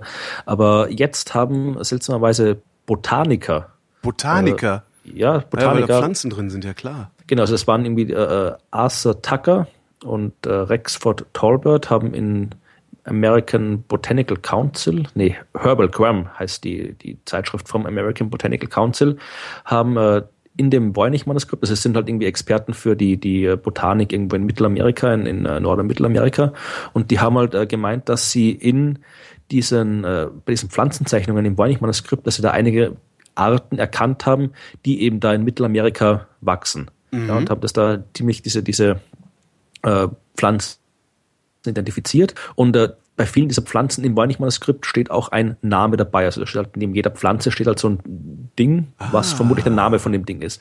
Und so war es, wenn, wenn du mal irgendwie einen Namen von irgendwas hast, dann bist du schon mal auf, auf einem guten Weg, das zu entziffern, weil genauso hat man es ja auch gemacht bei den Pyramiden zum Beispiel, mhm. also bei den Pyramiden, bei den Hieroglyphen.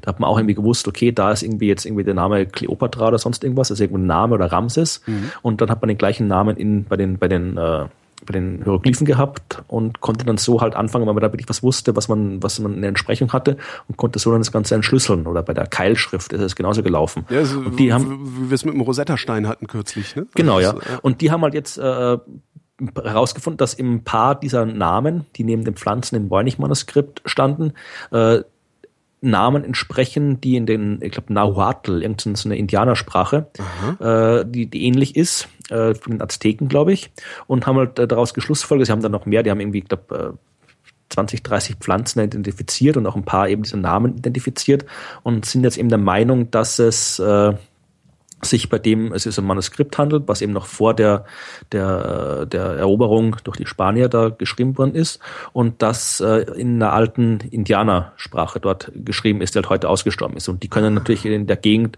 können die erstaunlich komplex sein und erstaunlich unabhängig von äh, anderen Sprachen. Ich weiß nicht, ob du die Geschichte kennst vom Zweiten Weltkrieg, wo die da, äh, die, die hatte, die USA hatten in eigene, ich weiß gar nicht mehr welche, welche, welche, in, welche Indianervolk, das war irgendwie ein so ein, so ein mittelamerikanisches Volk, die haben halt ihre eigene Sprache gesprochen, die sonst keiner gesprochen hat und die auch äh, keine Ähnlichkeit mit irgendwas anderem hatten. Ja. Jede Einheit hatte eben so einen, äh, so einen so Indianer einen, dabei. Oder so. Und die haben halt, die haben halt ah. quasi die Kommunikation gemacht. Die haben quasi, die haben jetzt, du musstest nicht irgendwas verschlüsseln oder sonst irgendwas. Die haben halt einfach das in ihrer Sprache gefunkt und kein Mensch konnte das entschlüsseln.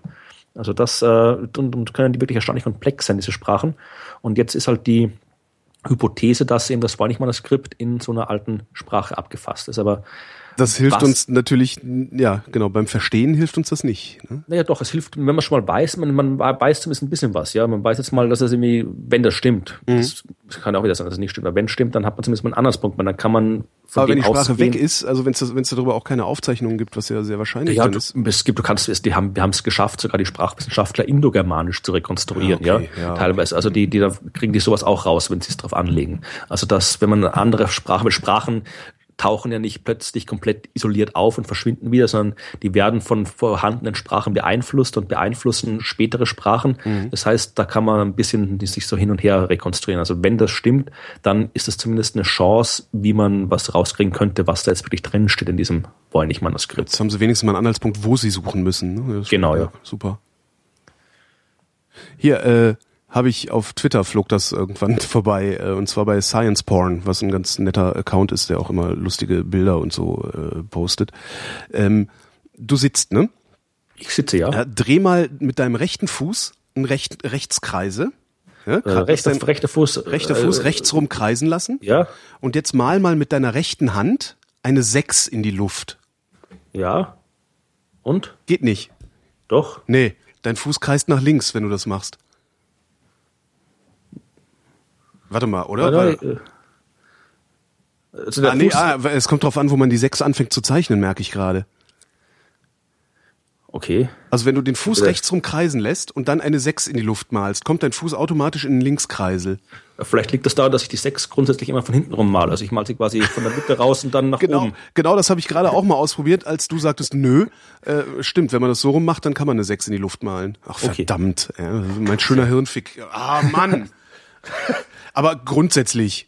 Ja, da, ist, da gibt es auch irgendwas, irgendwie, keine Ahnung, mit, mit der einen Hand einen Kreis machen, mit der anderen ein Rechteck oder irgendwie ja. so komischen Geschichten. Da gibt es jede Menge, was man Verdammt. irgendwie nicht hinkriegt. Am, am Ellbogen lecken oder was? Das ist doch auch so eine Geschichte. Geht nicht? Ich weiß nicht, angeblich, man kann nicht, man kann seinen eigenen Ellbogen nicht ablecken. Oh, schrecklich. Ach, ich wüsste nicht, warum man das sollte, aber. Eben. wir können noch über Taschenrechner reden. Taschenrechner, mhm. Ja, Taschenrechner. Ich weiß nicht, äh, hattest du einen Taschenrechner in der Schule? Ich, ja, ja, ja, damals gab's auch schon ähm, LCD, also äh, wow. Flüssigkristall-Displays. Äh, mein Vater, der hatte noch einen, das weiß ich, der hatte so ein LED-Ding, also mhm. so eine, so eine sieben Segment LED-Anzeigen. Ich habe ja, ich habe auch einen Taschenrechner geliebt. Also ich hatte, was ich ganz am Anfang hatte, hatte ich irgendwie so einen Kindertaschenrechner, irgendwie speziell für, für, für Grundschüler, glaube ich, oder sowas. Mhm. Und dann später hatte ich den Texas Instrument TI68. Der ist phänomenal. Der beste Taschenrechner, der jemals gebaut worden ist. Aha. Warum? Der ist, äh, der, der hat die, die Art und Weise, du hattest quasi da nicht nur, nicht nur, äh, das hat jetzt keine Grafikausgabe oder sonst was gehabt, sondern so ein langes Display, aber du hast, äh, du hast quasi die, die, die, äh, du konntest da ganze Formeln eingeben. Ah, okay, nee, so weit war ich ja nie. Vor allem, ja du nicht- konntest quasi, vor allem, du musstest, wenn du jetzt quasi normalerweise, wenn du irgendwie die, zum Beispiel die Wurzel aus zwei ausrechnest, ja, dann gibst du am Taschenrechner zwei und dann tippst du auf die Wurzeltaste. Mhm. Ja, und dann, wenn du, da- wenn das irgendwie noch, noch dann irgendwie 10% der Wurzel aus 2 plus 5 zum Quadraten ist das alles, wenn du das alles in einer, einer Tour rechnen willst, dann ist das alles ein bisschen umständlich am Taschenrechner. Da musst du die Werte zwischenspeichern und so weiter.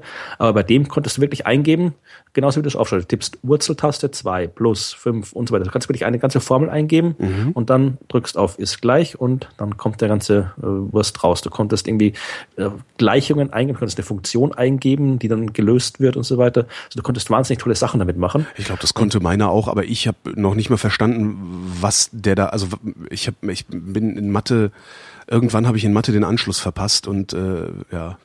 Nee, also den habe ich wirklich geliebt, den Taschenrechner. Den habe ich auch nach langen, nach, auf der ganzen Uni-Karriere und so weiter benutzt, bis er dann irgendwann vor glaub, vier Jahren oder sowas ist er kaputt gegangen. Leider. Und den gibt's ja auch nicht mehr. Ich habe echt probiert, ich wollte mir den echt nochmal nachkaufen, weil der so toll ist. Außer auf Ebay Aber oder so. habe ich geschaut, nicht mal auf Ebay habe ich ihn gefunden. Gott. also wenn, wenn da draußen irgendjemand einen T68 hat, dass der Florian zahlt jeden Preis. Ja, nein, auch nicht, aber nee, aber das, der, der ist echt phänomenal, der Rechner. Aber das Ding war, wie der bei uns in der Schule, wie wir den äh, bekommen haben, das war, glaube ich, ich, ich glaube in der, in der in der siebten Klasse, also das war in, in Deutschland die elfte Klasse, ja, also in der elften Schulstufe, haben wir, äh, haben ein paar in unserer Klasse sich diesen Rechner gekauft. Und dann war natürlich die Frage, äh, wie macht man das bei den Schularbeiten, ja, bei den Klassenarbeiten? Weil wenn jetzt die einen so einen super tollen Taschenrechner haben, der alle schon irgendwelche Funktionen, Gleichungen direkt gleich lösen kann, und die anderen müssen es aber noch per Hand rechnen, dann ist es natürlich unfair. Und da gab es den, den Streit, den es jetzt auch in Nordrhein-Westfalen gibt. Das habe ich auch in der, beim Deutschlandfunk, glaube ich, gelesen. Da wird gestritten, ob äh, in den Oberstufen grafikfähige Taschenrechner verbindlich eingeführt werden oder nicht. Aber natürlich müssen ja alle Schüler sollten die gleichen Voraussetzungen haben. Ja. Bei uns war es dann so, dass sich halt äh, haben die Eltern und die Lehrer sich zusammengesetzt und haben sie quasi halt alle in unserer Klasse diesen Rechner besorgt. Und dann durften wir den auch bei den, bei den Arbeiten verwenden. Und heutzutage ist quasi diese Diskussion ein, ein Dreh weiter. Jetzt diskutiert man erstens, ob man diese äh, Taschenrechner überhaupt haben soll, also ob die quasi jeder haben soll, aber die ist jetzt nicht sehr, sehr ein Preisproblem, weil natürlich die Schulen auch schon solche Rechner haben, die sie dann ausleihen können bei den Klassenarbeiten, sondern heute wird diskutiert, ob man stattdessen nicht irgendwelche Smartphones oder Tablets und so weiter nehmen kann, weil die können das ja auch mittlerweile alle. Ja, So aber da musst du halt die Kommunikationsfunktion dieser Geräte unterbinden, weil Genau, das ist das Problem. Also es ist ein Taschenrechner, der rechnet, vor allem ein Taschenrechner, der ist auch extra dazu da. Das sind auch die Firmen haben sich auch wirklich Gedanken gemacht, wie der rechnet, haben sich überlegt, dass das alles funktioniert. Wenn ich mir jetzt irgendwie eine App von irgendjemandem so eine App runterlad, wer weiß, was, was, was, vielleicht hat irgendwie Mist zusammen programmiert und dann stimmt das alles nicht, was da rauskommt. Das heißt, äh, beim Taschenrechner, da habe ich zumindest eine gewisse Qualitätskontrolle, was ich bei irgendwelchen Stimmt. Apps sonst wo nicht habe. Da habe ich überhaupt noch nicht dran gedacht. Ich habe jetzt eher gedacht, ja, dann hast du halt dein, dein Smartphone auf dem Tisch liegen, rechnest Das sowieso, und ja. äh, schreibst parallel irgendwelche Nachrichten an jemanden, der dir äh, ansonsten die Ergebnisse vorsagt. Ne? Das ist ja auch nochmal so ein Problem. Hab ich auch irgendwann äh, letztes Jahr oder vorletztes Jahr schon gelesen, dass mittlerweile diese Geheimagenten-Knopf im Ohr-Dinger so klein geworden sind, dass die für Prüfungen verwendet werden. Also es stehen Menschen in Universitäten und in Prüfungen, also wenn sie irgendwie ihre Arbeiten verteidigen müssen und haben halt so ein Ding im Gehörgang, das du von außen gar nicht mehr siehst und kriegen halt darüber Sachen eingeflüstert. Völlig irre. das wäre mal alles viel zu Aufwand, viel zu aufwendig zum Schummeln. Also wir haben auch in meiner Schulzeit auch ab und zu mal ein bisschen geschummelt, aber das war noch eher ganz klassisch. Also das Beste war einfach irgendwie immer, wir haben das Zeug immer alles an die Tafel geschrieben. Irgendwo in, den, in die Überreste der, der, der, des Tafelbilds von der Stunde davor, haben wir das Zeug reingeschrieben und dann stand es halt da und hat meistens keiner gemerkt. Ja. Wobei, ich meine, der- die Frage nach dem Aufwand ist halt, es ist immer die Frage, worum's, worum, um wie viel es geht. Ne? Genau, ja. Also- nee, aber ich denke, bei irgendwie so, meistens, wenn man sich irgendwie, wenn man sich wirklich irgendwie wirklich Gedanken macht und äh, sich ausgeklügelten Schummeltechniken macht, dann lernt man vermutlich bei der Erstellung von dem Zeug sowieso schon alles. Man muss das ganze Zeug dann, was Muss man, man es aber auch erstellen. genau, ja. Also Ja, das wenn du dir dann eine man Doktorarbeit sowas. irgendwo zusammenklickst oder zusammenklicken lässt und dann in eine Verteidigung musst, äh, oder wie das bei Doktorarbeiten heißt, und dann aber keine Ahnung hast Ja. äh, und nicht zufälligerweise Großspender an die Universität warst, ähm, Und vor allem geht es auch nicht, es geht auch nicht um die, um die, meistens nicht um Faktenwissen. Ja? Also ich denke mal, es macht in der Grundschule natürlich sollte man schon mal lernen, wie man irgendwie das einmal eins rechnet. Ja. Und im Geschichtsunterricht, also die Fakten sollte man grundsätzlich mal wissen, aber ich habe das schon, wenn ich, ich habe ja auch eine Zeit lang mal an, an der Uni Jena Vorlesungen gemacht und da habe ich auch, musste ich auch Prüfungen abhalten. Und da habe ich auch immer gesagt, ihr könnt alles verwenden, was ihr wollt, nur nach Möglichkeit kein Internet. Mhm. Das habe ich dann, das wäre dann zu, zu umschlägig, die ganzen Mitschriften und so weiter. Das ich sehe jetzt keinen Sinn darin, dass der für eine Prüfung irgendwie ein Student und eine Studentin, dass die jetzt ihre die komplette Mitschrift auswendig lernen soll, weil das bringt ja nichts. Das macht man, das ist ja nicht so, dass ich jetzt nach der, nach der Vorlesung die Mitschrift jemand wegschmeiß, sondern die steht bei mir im Büro und wenn ich was wissen will, schaue ich drin nach.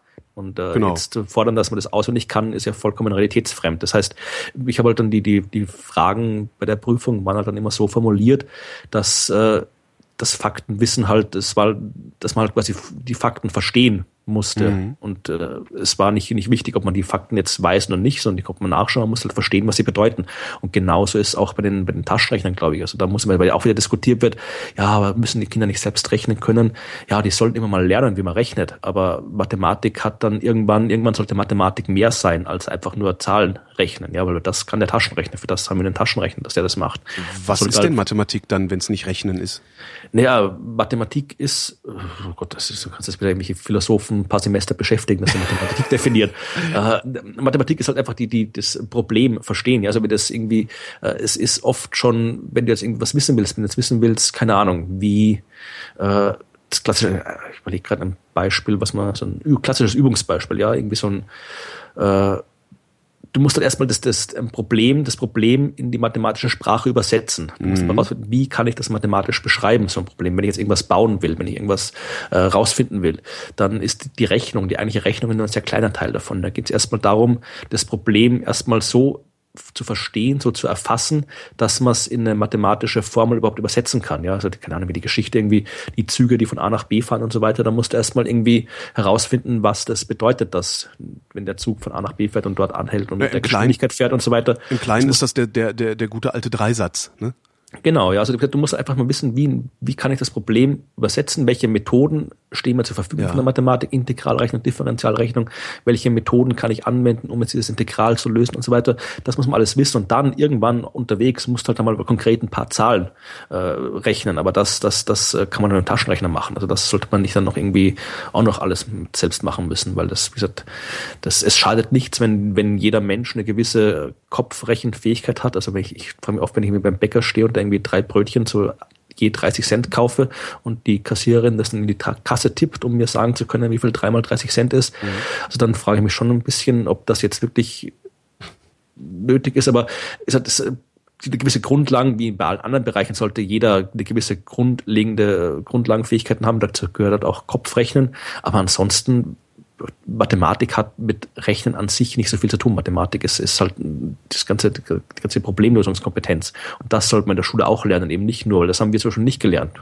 Uns haben, wir haben, ich habe die eigentliche Mathematik habe ich erst an der Universität kennengelernt. Ja, ey, es ist bei mir ähnlich. Also das, das, äh, ja.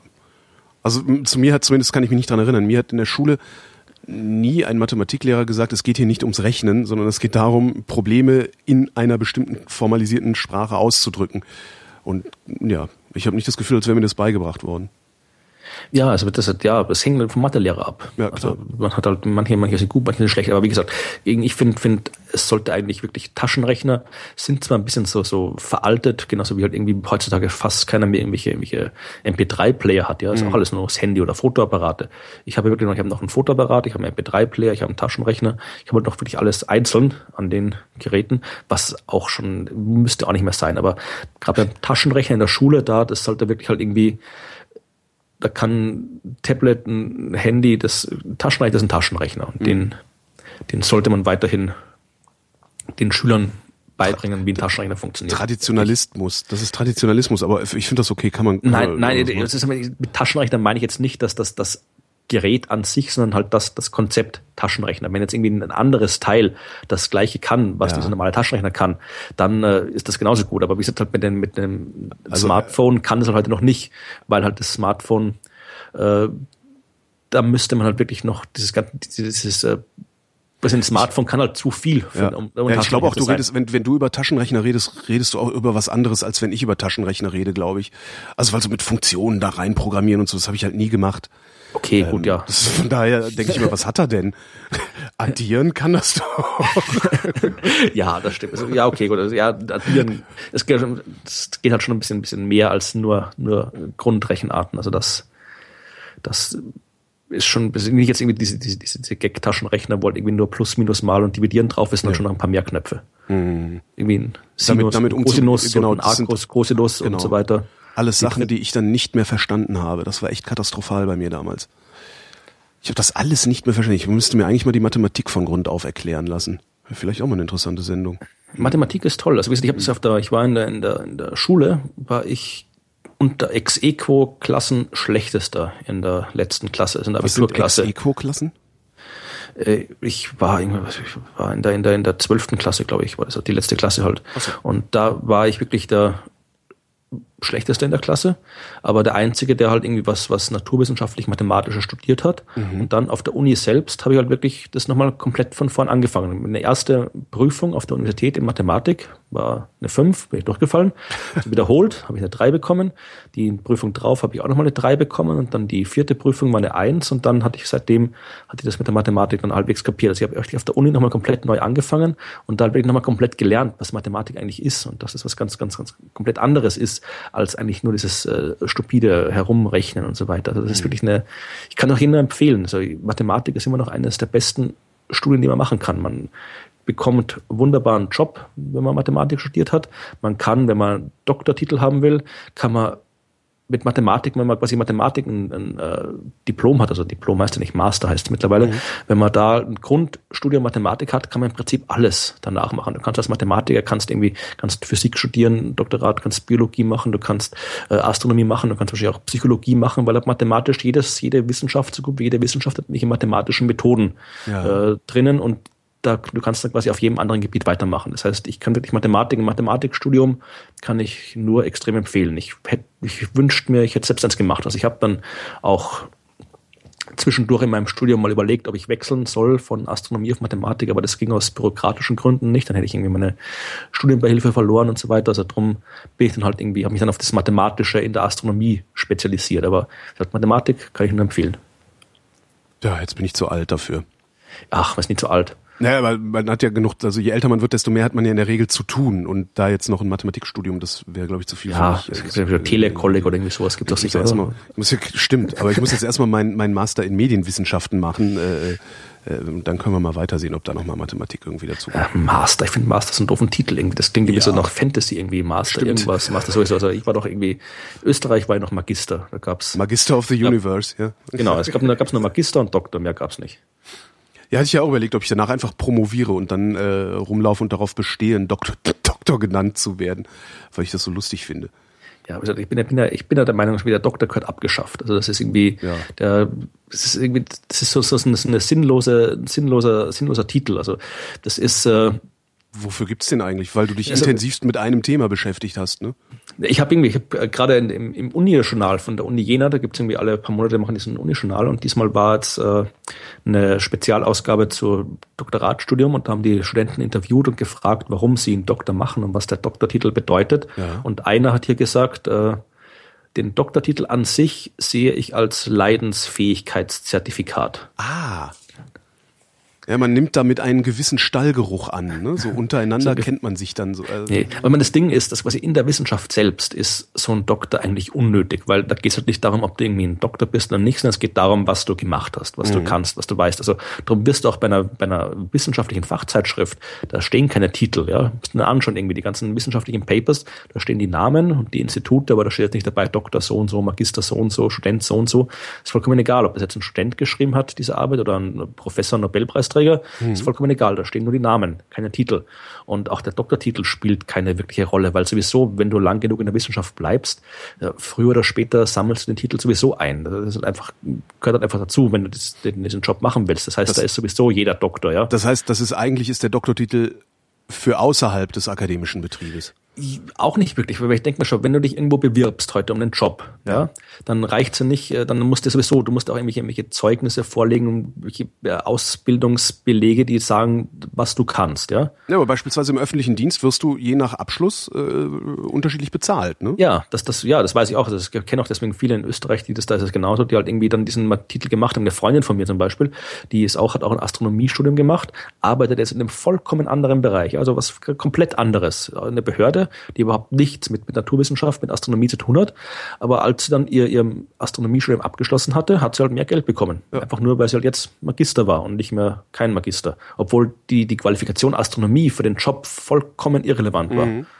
Und das ist halt, wie gesagt, es geht halt darum, wenn du, die Leute sagen immer, ja, wenn du jetzt keinen Doktortitel mehr hast, dann kannst du nicht nachweisen, was du gemacht hast. Und das ist Unsinn, weil du hast ja deine, du hast ja deine, deine Doktorarbeit oder deine ganzen anderen Artikel, die hast du sowieso trotzdem geschrieben. Deine Arbeit ja, hast du trotzdem gemacht. Und die weist dir nach, was du tust. Und weil es braucht keinen speziellen Titel, der das nachweist. Du hast ja auch, wenn du Abitur hast, ja, hast du ein Abiturzeugnis. Da steht drin, was du gemacht hast. Aber deswegen hast du trotzdem keinen Titel, irgendwie Abiturient klein oder sonst ja. was. Ja, ab, ab klein.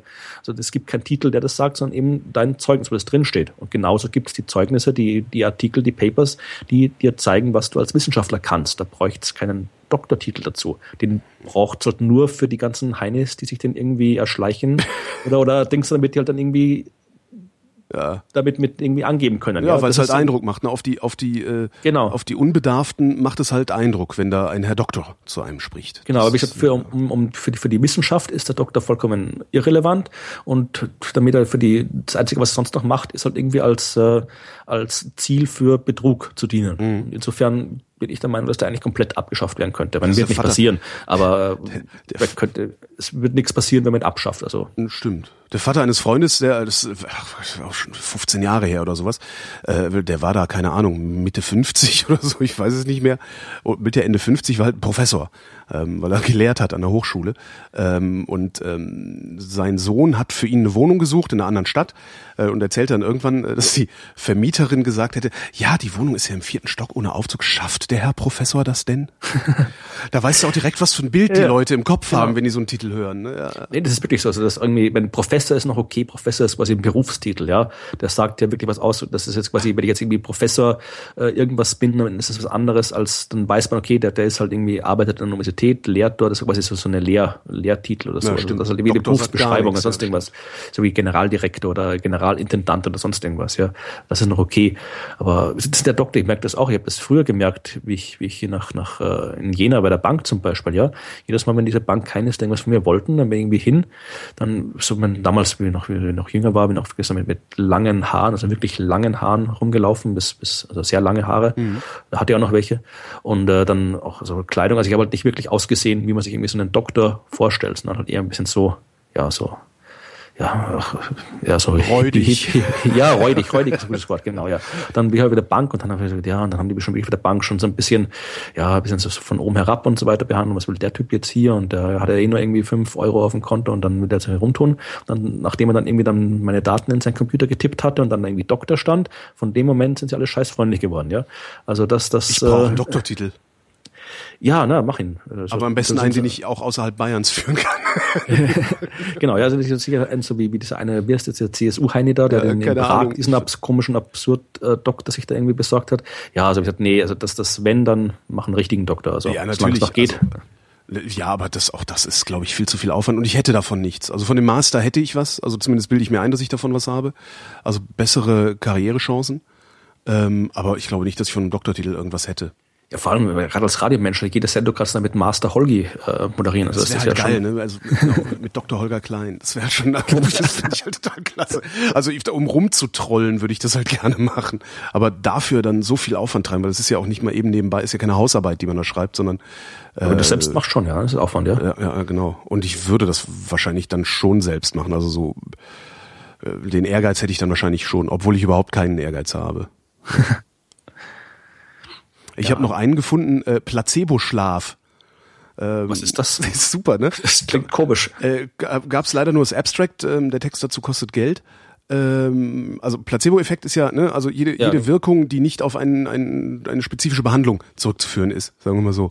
Ähm, jetzt sind sie hingegangen, haben äh, Probanden schlafen lassen und haben denen hinterher wahlweise erzählt, sie hätten total super REM-Schlafphasen gehabt oder sie hätten total miese REM-Schlafphasen gehabt. Ähm, Ah, okay. Führt dazu, dass die, denen sie irgendeinen Stuss erzählt haben, also denen, die sie gesagt haben, ihr habt gut geschlafen und damit basta, die haben hinterher Konzentrationstests besser lösen können. Also die waren tatsächlich ausgeruhter, obwohl sie nicht objektiv besser geschlafen haben als die anderen. Okay, da fällt mir sofort eine Vermarktungsmöglichkeit ein. Dann baut man sich irgendwie ein Teil, das angeblich irgendwas misst, nämlich einen REM-Schlaf. Genau. Und das zeigt dann immer jeden Tag irgendwelche ganz, ganz, also wenn man, muss man sich natürlich ein entsprechendes Abo irgendwo kaufen, das je- jede Woche erneuert werden muss. Ja. Und dann zeigt es einem jeden Tag an, wie toll man geschlafen hat. Genau. Ist halt Schlaflabor, ne? Also äh, Genau. muss man dann immer dazu sagen, halt das äh, Placebo-Effekt im Labor ist immer sehr, sehr stark, weil sehr viele Störvariablen ausgeblendet werden. Das funktioniert in der Realität natürlich nicht so schön. Aber äh, dass es auch mit Schlaf geht, hätte ich nicht gedacht. Also wenn ich gerädert aufwache, äh, ja, müssen wir ausprobieren, dass mir dann jemand sagt, äh, mir geht's gut, aber ja, wäre wär auch schön. Die Amerikaner wieder, weißt du? Ja. Selbstoptimierer da. So, wollen wir da eigentlich noch Fragen beantworten oder machen wir das Ach, irgendwie wir hatten so andere Sendung? Hörerfragen hatten wir noch, ne? Ja, mach mal. Wir so, so, können doch irgendwie so alle, wir können doch irgendwie alle paar Wochen irgendwie ein Frage-Antwort-Special einschieben und die auf irgendwie alle auf einen Schlag machen oder halt immer ab und zu mal ein oder zwei. Äh, du hattest ein paar aufgeschrieben, ne? Ein paar hatte ich aufgeschrieben, ja. Ja, mach mal. Weil da hast du, ich glaube, das war sowieso alles Astronomie, ne? Das waren die zwei Jahre Astronomie und Teil. Ich habe es gerade über, über eine E-Mail. Hier ist genau. Die erste Frage war von Er, er, Erbig McIntosh. Mhm. Eri Big McIntosh. Habe ich dann Ziffer Egal. vergessen? Ja, ja, aber, aber, äh, der wollte was über den Mars Rover Curiosity wissen. Äh, von Die dem alte Krücke, die da die ganze Zeit noch rumfährt, ne? Nee, Curiosity ist der neue. Ach so. Äh, der Opportunity war der seit zehn Jahren, der rumfliegt. Ah, okay. Und äh, Curiosity ist seit jetzt einem knappen Jahr oder sowas, ich glaube, ein knappen Jahr ist der jetzt unterwegs, eineinhalb Jahre ungefähr. Und äh, der meinte, äh, von dem habe ich lange nichts mehr gehört. Was macht er noch oben? Ist er noch aktiv? Was hat er bisher rausgefunden? Und natürlich, der ist noch sehr aktiv, Curiosity, und hat jede Menge rausgefunden. Ich habe dann geguckt, äh, was jetzt gerade in den letzten Monaten da alles rauskam. Der hat zum Beispiel, äh, haben die Curiosity, was ich ob das kennst, dieses Teil, dieses riesengroße Teil, also wirklich so groß wie ein kleines Auto, äh, das sie da mit diesem Ding von dem Himmelskran runtergelassen haben Ja. auf dem Mars, also wirklich ein ziemlich, eine ziemlich spektakuläre Nummer damals. Hat ja. halt irgendwie noch ein eigenes ganzes geologisches Labor mit dabei, hat irgendwie ein Mikroskop mit dabei, einen Laser, mit dem er irgendwelche Felsen abschießt und dann irgendwas verdampft und analysiert. Also der ist wirklich Mars Science Laboratory, heißt der eigentlich offiziell. Und der hat zum Beispiel, haben die jetzt mit diesem Teil eine neue Methode herausgefunden, wie man äh, das Alter von Marsgestein untersucht, direkt vor Ort. Weil bis jetzt hat man irgendwelche Meteoriten untersucht, die man hatte. Und der hat wirklich, dem ist er wirklich direkt äh, vor Ort untersucht mit dem Teil und haben halt dann auch herausgefunden, dass wie alt eben die, die Gesteine am Mars sind. Was wichtig ist, wenn du rausfinden willst, äh, wie sich die Oberfläche verändert hat. Die haben zum Beispiel herausgefunden, dass das Gestein halt jetzt irgendwie so um die vier Milliarden Jahre alt ist, aber auch, dass es seit erst seit 60 Millionen, 100 Millionen Jahre an der Oberfläche liegt. Also das alles davor muss quasi im Laufe der Zeit abgetragen Das heißt- worden sein. Ach so, Erosion. Ich dachte, da gäbe es noch, noch irgendwelche seismische äh, Aktivität. gegeben. Das weiß man nicht, also wie bis es mit der Seismik macht Curiosity, glaube ich, nichts, aber da in dem Fall ist es halt irgendwie Erosion. Ja, das ist halt dann die Frage natürlich im Winderosion oder halt doch durch Wassererosion, das weiß man nicht genau. Und äh, in dem Fall hat man auch irgendwie untersucht, da wo jetzt, ich glaube, im Yellowknife Bay heißt die Gegend, wo Curiosity da jetzt äh, rumgestanden ist. Und äh, da haben die auch einen Stein angebohrt und haben dort rausgefunden, dass es eben wirklich der äh, früher mal aus einer Gegend kommt, die genau so im Prinzip äh, aussieht, wie man sich irgendwie so ein altes Flussbett, einen alten, alten, Mhm. alten, alten ausgerotteten See vorstellt.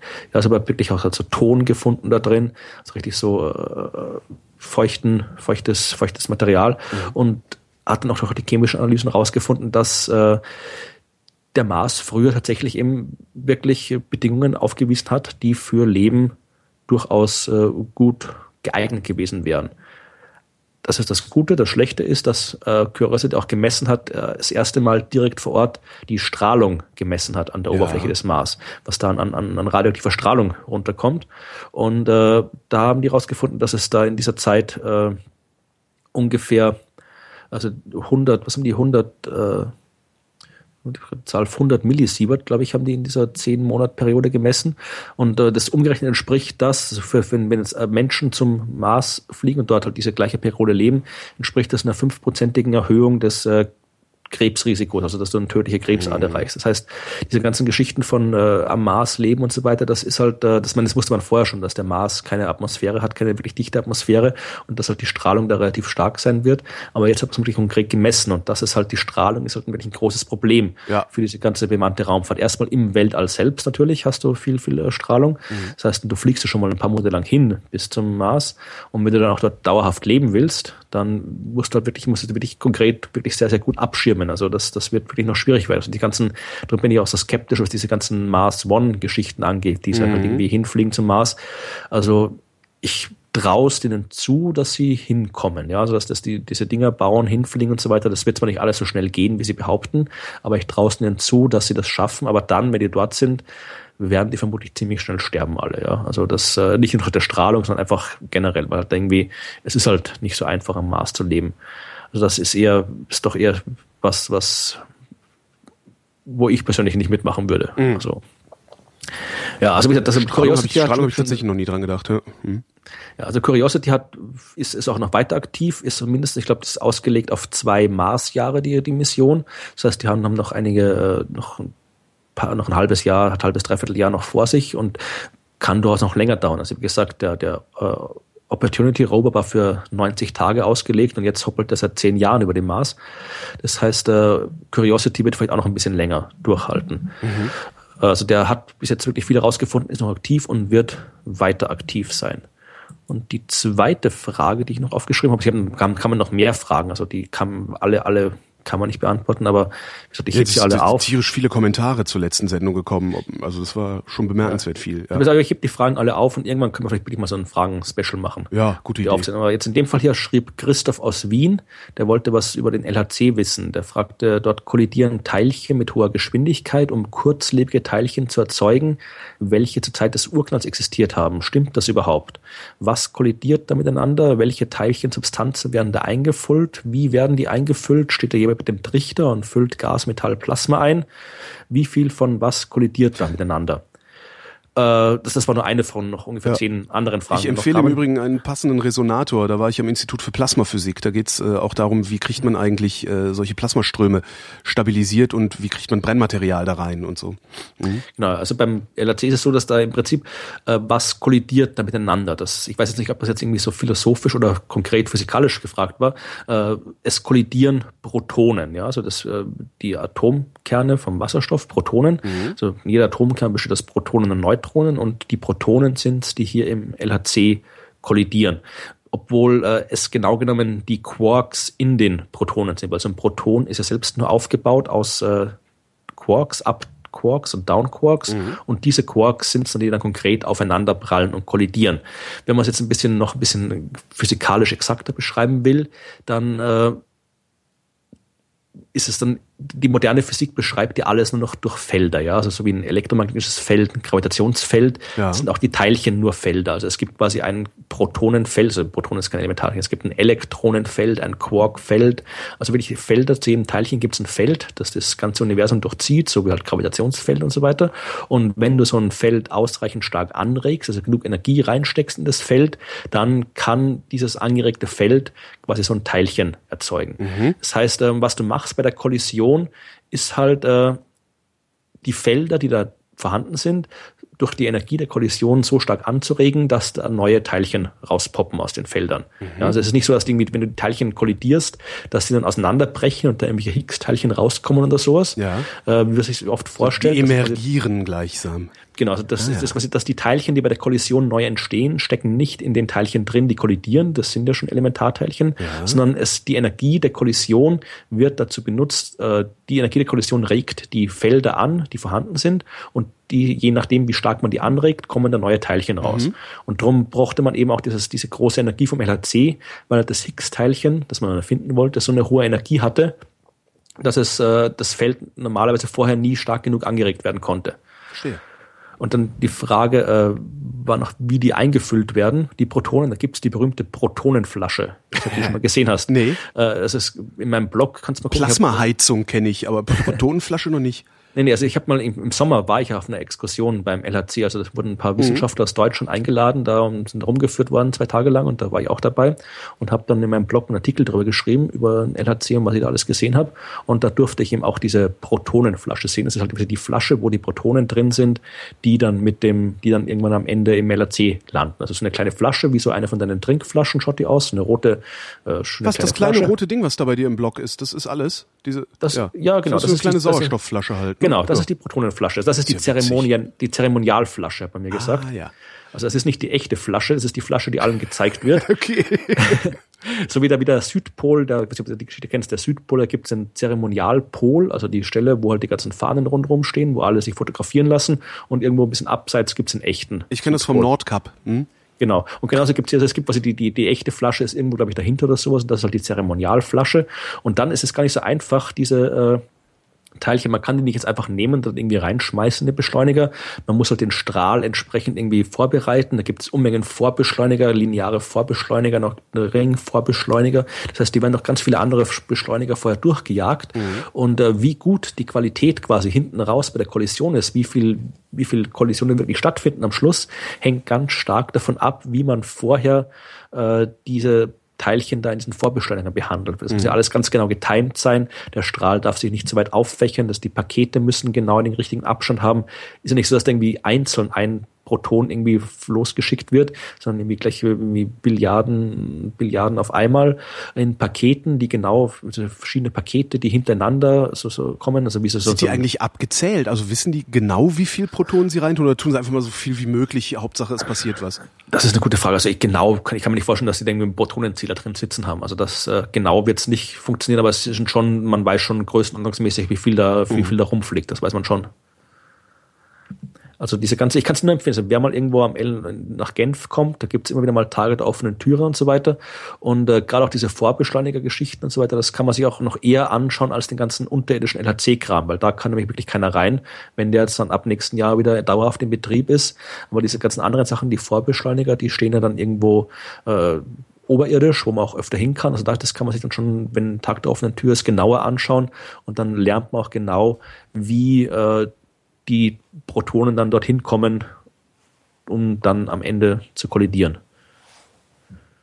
Wir wollten eine Rubrik einführen, immer zum Schluss der Sendung. Genau. Der Scheiß der Woche. Ja. Äh, wo wir uns äh, idealerweise amüsieren über, äh, wie nennen wir es denn, ähm, Parawissenschaften, Pseudowissenschaften und solche ja, oder Zeugs. über andere, können auch anderer Scheiß oder sein. anderer Scheiß. Äh, was ich gefunden habe, ist eigentlich eine ziemlich entsetzliche Sache. Und zwar hat in der Schweiz Ja. eine Mutter ihr Kind entführt und getötet, damit es nicht, Achtung, der Schulmedizin in die Hände fällt. Das ist echt der Scheiß. Das äh, Wahnsinn, oder? Also das, das finde ich wirklich. Ich habe es ist, dummerweise habe ich es nur in so Boulevardzeitungen gefunden. Ich habe das gar nicht mitbekommen. Das äh, ja, es ist irgendwie. Ich, Aber das muss dann irgendwie, das muss dann noch, wenn ich weiß, ich bin jetzt kein, kein, kein Arzt, aber das muss dann schon irgendwie mehr sein als nur der übliche irgendwie pseudomedizinische äh, Kram. Das muss schon schon eine psychische Störung irgendwo oder irgendwas sonst irgendwas beteiligt sein. Wenn man bringt ja nicht einfach sein Kind um. Also das ist ja von nee, also das ja, sicher. Also ein Kind litt an einem Geburtsfehler, war auf Medikamente angewiesen. Äh, die Mutter wollte halt nicht, dass die Schulmedizin ihn behandelt und äh, ist mit dem durchgebrannt. Das ist echt, da da passt irgendwie jetzt mein, mein Scheiß der Woche so gar nicht dazu. Der ist dann wieder viel zu, zu, zu lustig. Ja, also, nee, nehmen wir was Lustiges, gehen wir was Lustigem raus. Ich fand Mein- das so, so, mein- so bemerkenswert, dass, dass, dass ich finde, man muss das auch immer mal erwähnen, das äh, schadet halt doch. Das- Ne, ja. Alternativmedizin schadet halt, weil das sind halt die Auswüchse von sowas. Das ist halt, also weil, weil die, die Alternativmedizin, also äh, zum Geschäftsmodell der alternativen Heilmethoden gehört ja, die sogenannte Schulmedizin zu diskreditieren. Natürlich, Und das genau. ist halt was passiert, wenn sie komplett diskreditiert ist, dann sterben halt die Leute. Genau. Ja, ich, mein Scheiß der Woche sind die Einhornessenzen. Hast du das? Ist das, nee, ist das sowas wie Fliegeessenz? Ja, kann gut sein. Schon einhornessenz.de. Das ist von äh, einer gewissen Melanie Missing. Die hat äh, die Essenzen der Einhörner äh, gefunden. Das ist, nennt sich Avalons Vermächtnis. äh, denn nämlich die, die, die Einhörner, ich zitiere jetzt hier, die Einhörner verbinden uns mit dem goldenen Zeitalter von Avalon. Ja. Und äh, die, die, die, der hohe Rat der Einhörner. Ja, es gibt anscheinend irgendwo einen hohen Rat der Einhörner. Der hat die Schwestern Avalons, besagte Frau Missing und noch drei andere Frauen, die hat diesen, diese Schwestern Avalons zusammengerufen, um das Vermächtnis der Einhörner in die neue Zeit zu bringen und die Energien in Form von Essenzen zu erfahren. Ja, also die, die Einhörner, der Hohe Rat der Einhörner hat irgendwie die Einhornenergie gechannelt und da kannst du jetzt hier so, so kleine Fläschchen mit irgendwelchen Tropfen kaufen, die dich, die dir bei allen möglichen tollen Dingen helfen. Vielleicht und, habt ihr auch äh, echte Einhörner gekocht und destilliert. Das wäre natürlich auch schon, ja. Also das irgendwie, es gibt natürlich, es gibt auch einen immerwährenden Einhornkalender Ah. und Einhornkerzen und äh, hier, also das ist, ich lese mir eine vor, also hier die, die Essenz, Essenz Meerjungfrau zum Beispiel. Die Einhörner zeigen dir den Weg zu den Meerjungfrauen. Diese öffnen dir die feinstofflichen Tore und begleiten dich in die andere Welt. Die Meerjungfrauen helfen dir, die Schätze in deinem Inneren zu bergen. Diese Schätze sind das Echo deines Herzschlags. Äh, Die Quelle deren Herzen der unbegrenzten Möglichkeiten sprudelt wieder. Du bist gesegnet und beschützt. Äh, Guck mal bei YouTube. Äh, Was kostet das? Ich will das. äh, warte mal, ich schaue, steht dabei? gerade nicht. Ich Ah, schade. auf der Homepage noch was steht vom Preis. Es gibt einen kostenlosen Einhorn-Newsletter. Ah. Äh, und es gibt äh, beim, beim, äh, oh, aber hier ist ein Shop, ist das hier? Nee, ah, Produkt Einhorn, äh, Neuerscheinungen, Einhornersetzen, hier, Essenzen. Äh, bei YouTube gibt es seit einigen Tagen, ging ein bisschen rum, gibt es ein Video über das Einhorn Sommercamp, wo du das irgendwie zehn Minuten lang irgendwie, nee, steht ja kein Preis dabei. Äh, ich habe gerade den Link, aber brauchst du mal bei YouTube gucken, Einhorn Sommercamp, wo du halt irgendwie diese, diese Einhorn hohe Priesterinnen da mit ihren äh, Einhorn-Jüngern stehen siehst und die erzählen, was es alles Tolles im Einhorn Sommercamp gemacht werden kann. Also das, wie gesagt, das ich habe schon viel Scheiß gesehen in der Esoterik, aber dieser Einhorn-Scheiß, das ist bis jetzt noch irgendwie das ist mein, mein aktueller Favorit. Der hohe, ich, stelle ich möchte gerne mal im Hohen Rat, ich möchte den Hohen Rat der Einhörner mal treffen. Ich stelle mir, sind alle, sitzen die alle rum in so einem großen Kreis und irgendwie machen da politische Sitzungen. Mhm. Wie die jede Einhörner halt. So, weißt Genau, du, so ein genau. großer Saal. Einhorn, Sommer. Dass es sowas gibt, da, ich dachte Einhorn, das wäre alles nur, also Einhörner habe ich bisher immer nur so als Witze wahrgenommen. Nichts, Haha, guck mal, Einhornfleisch in Dosen. Feinstoffliche Wesen, hochenergetische feinstoffliche Wesen aus einer anderen Dimension und so weiter und die channel dann halt irgendwie ihre, ihr Wissen zu uns. Und immer wenn du denkst, du hättest jeden, jeden ESO-Mist schon mal gesehen, kommt irgendein neuer um die Ecke. Das ist faszinierend. Genau, ja, man kann, ich, bin viel zu skrupellos. Man könnte so viel Geld machen mit dem ganzen Zeug, wenn man es drauf anlegt. Ja, wenn das mit dem Podcasten nichts wird, dann können wir Genau, dann machen wir Holgi und Florians Einhorn-Essenz, Einhorn-Podcast. genau, den, oh, den hört man natürlich nicht, sondern er wird nur gechannelt. Ja, ne, wir channeln die Einhörner direkt in die Sendung. Wir channeln uns wieder in 14 Tagen. Genau. Tschüss, Florian. Tschüss, Volker. Und euch danken wir für die Aufmerksamkeit.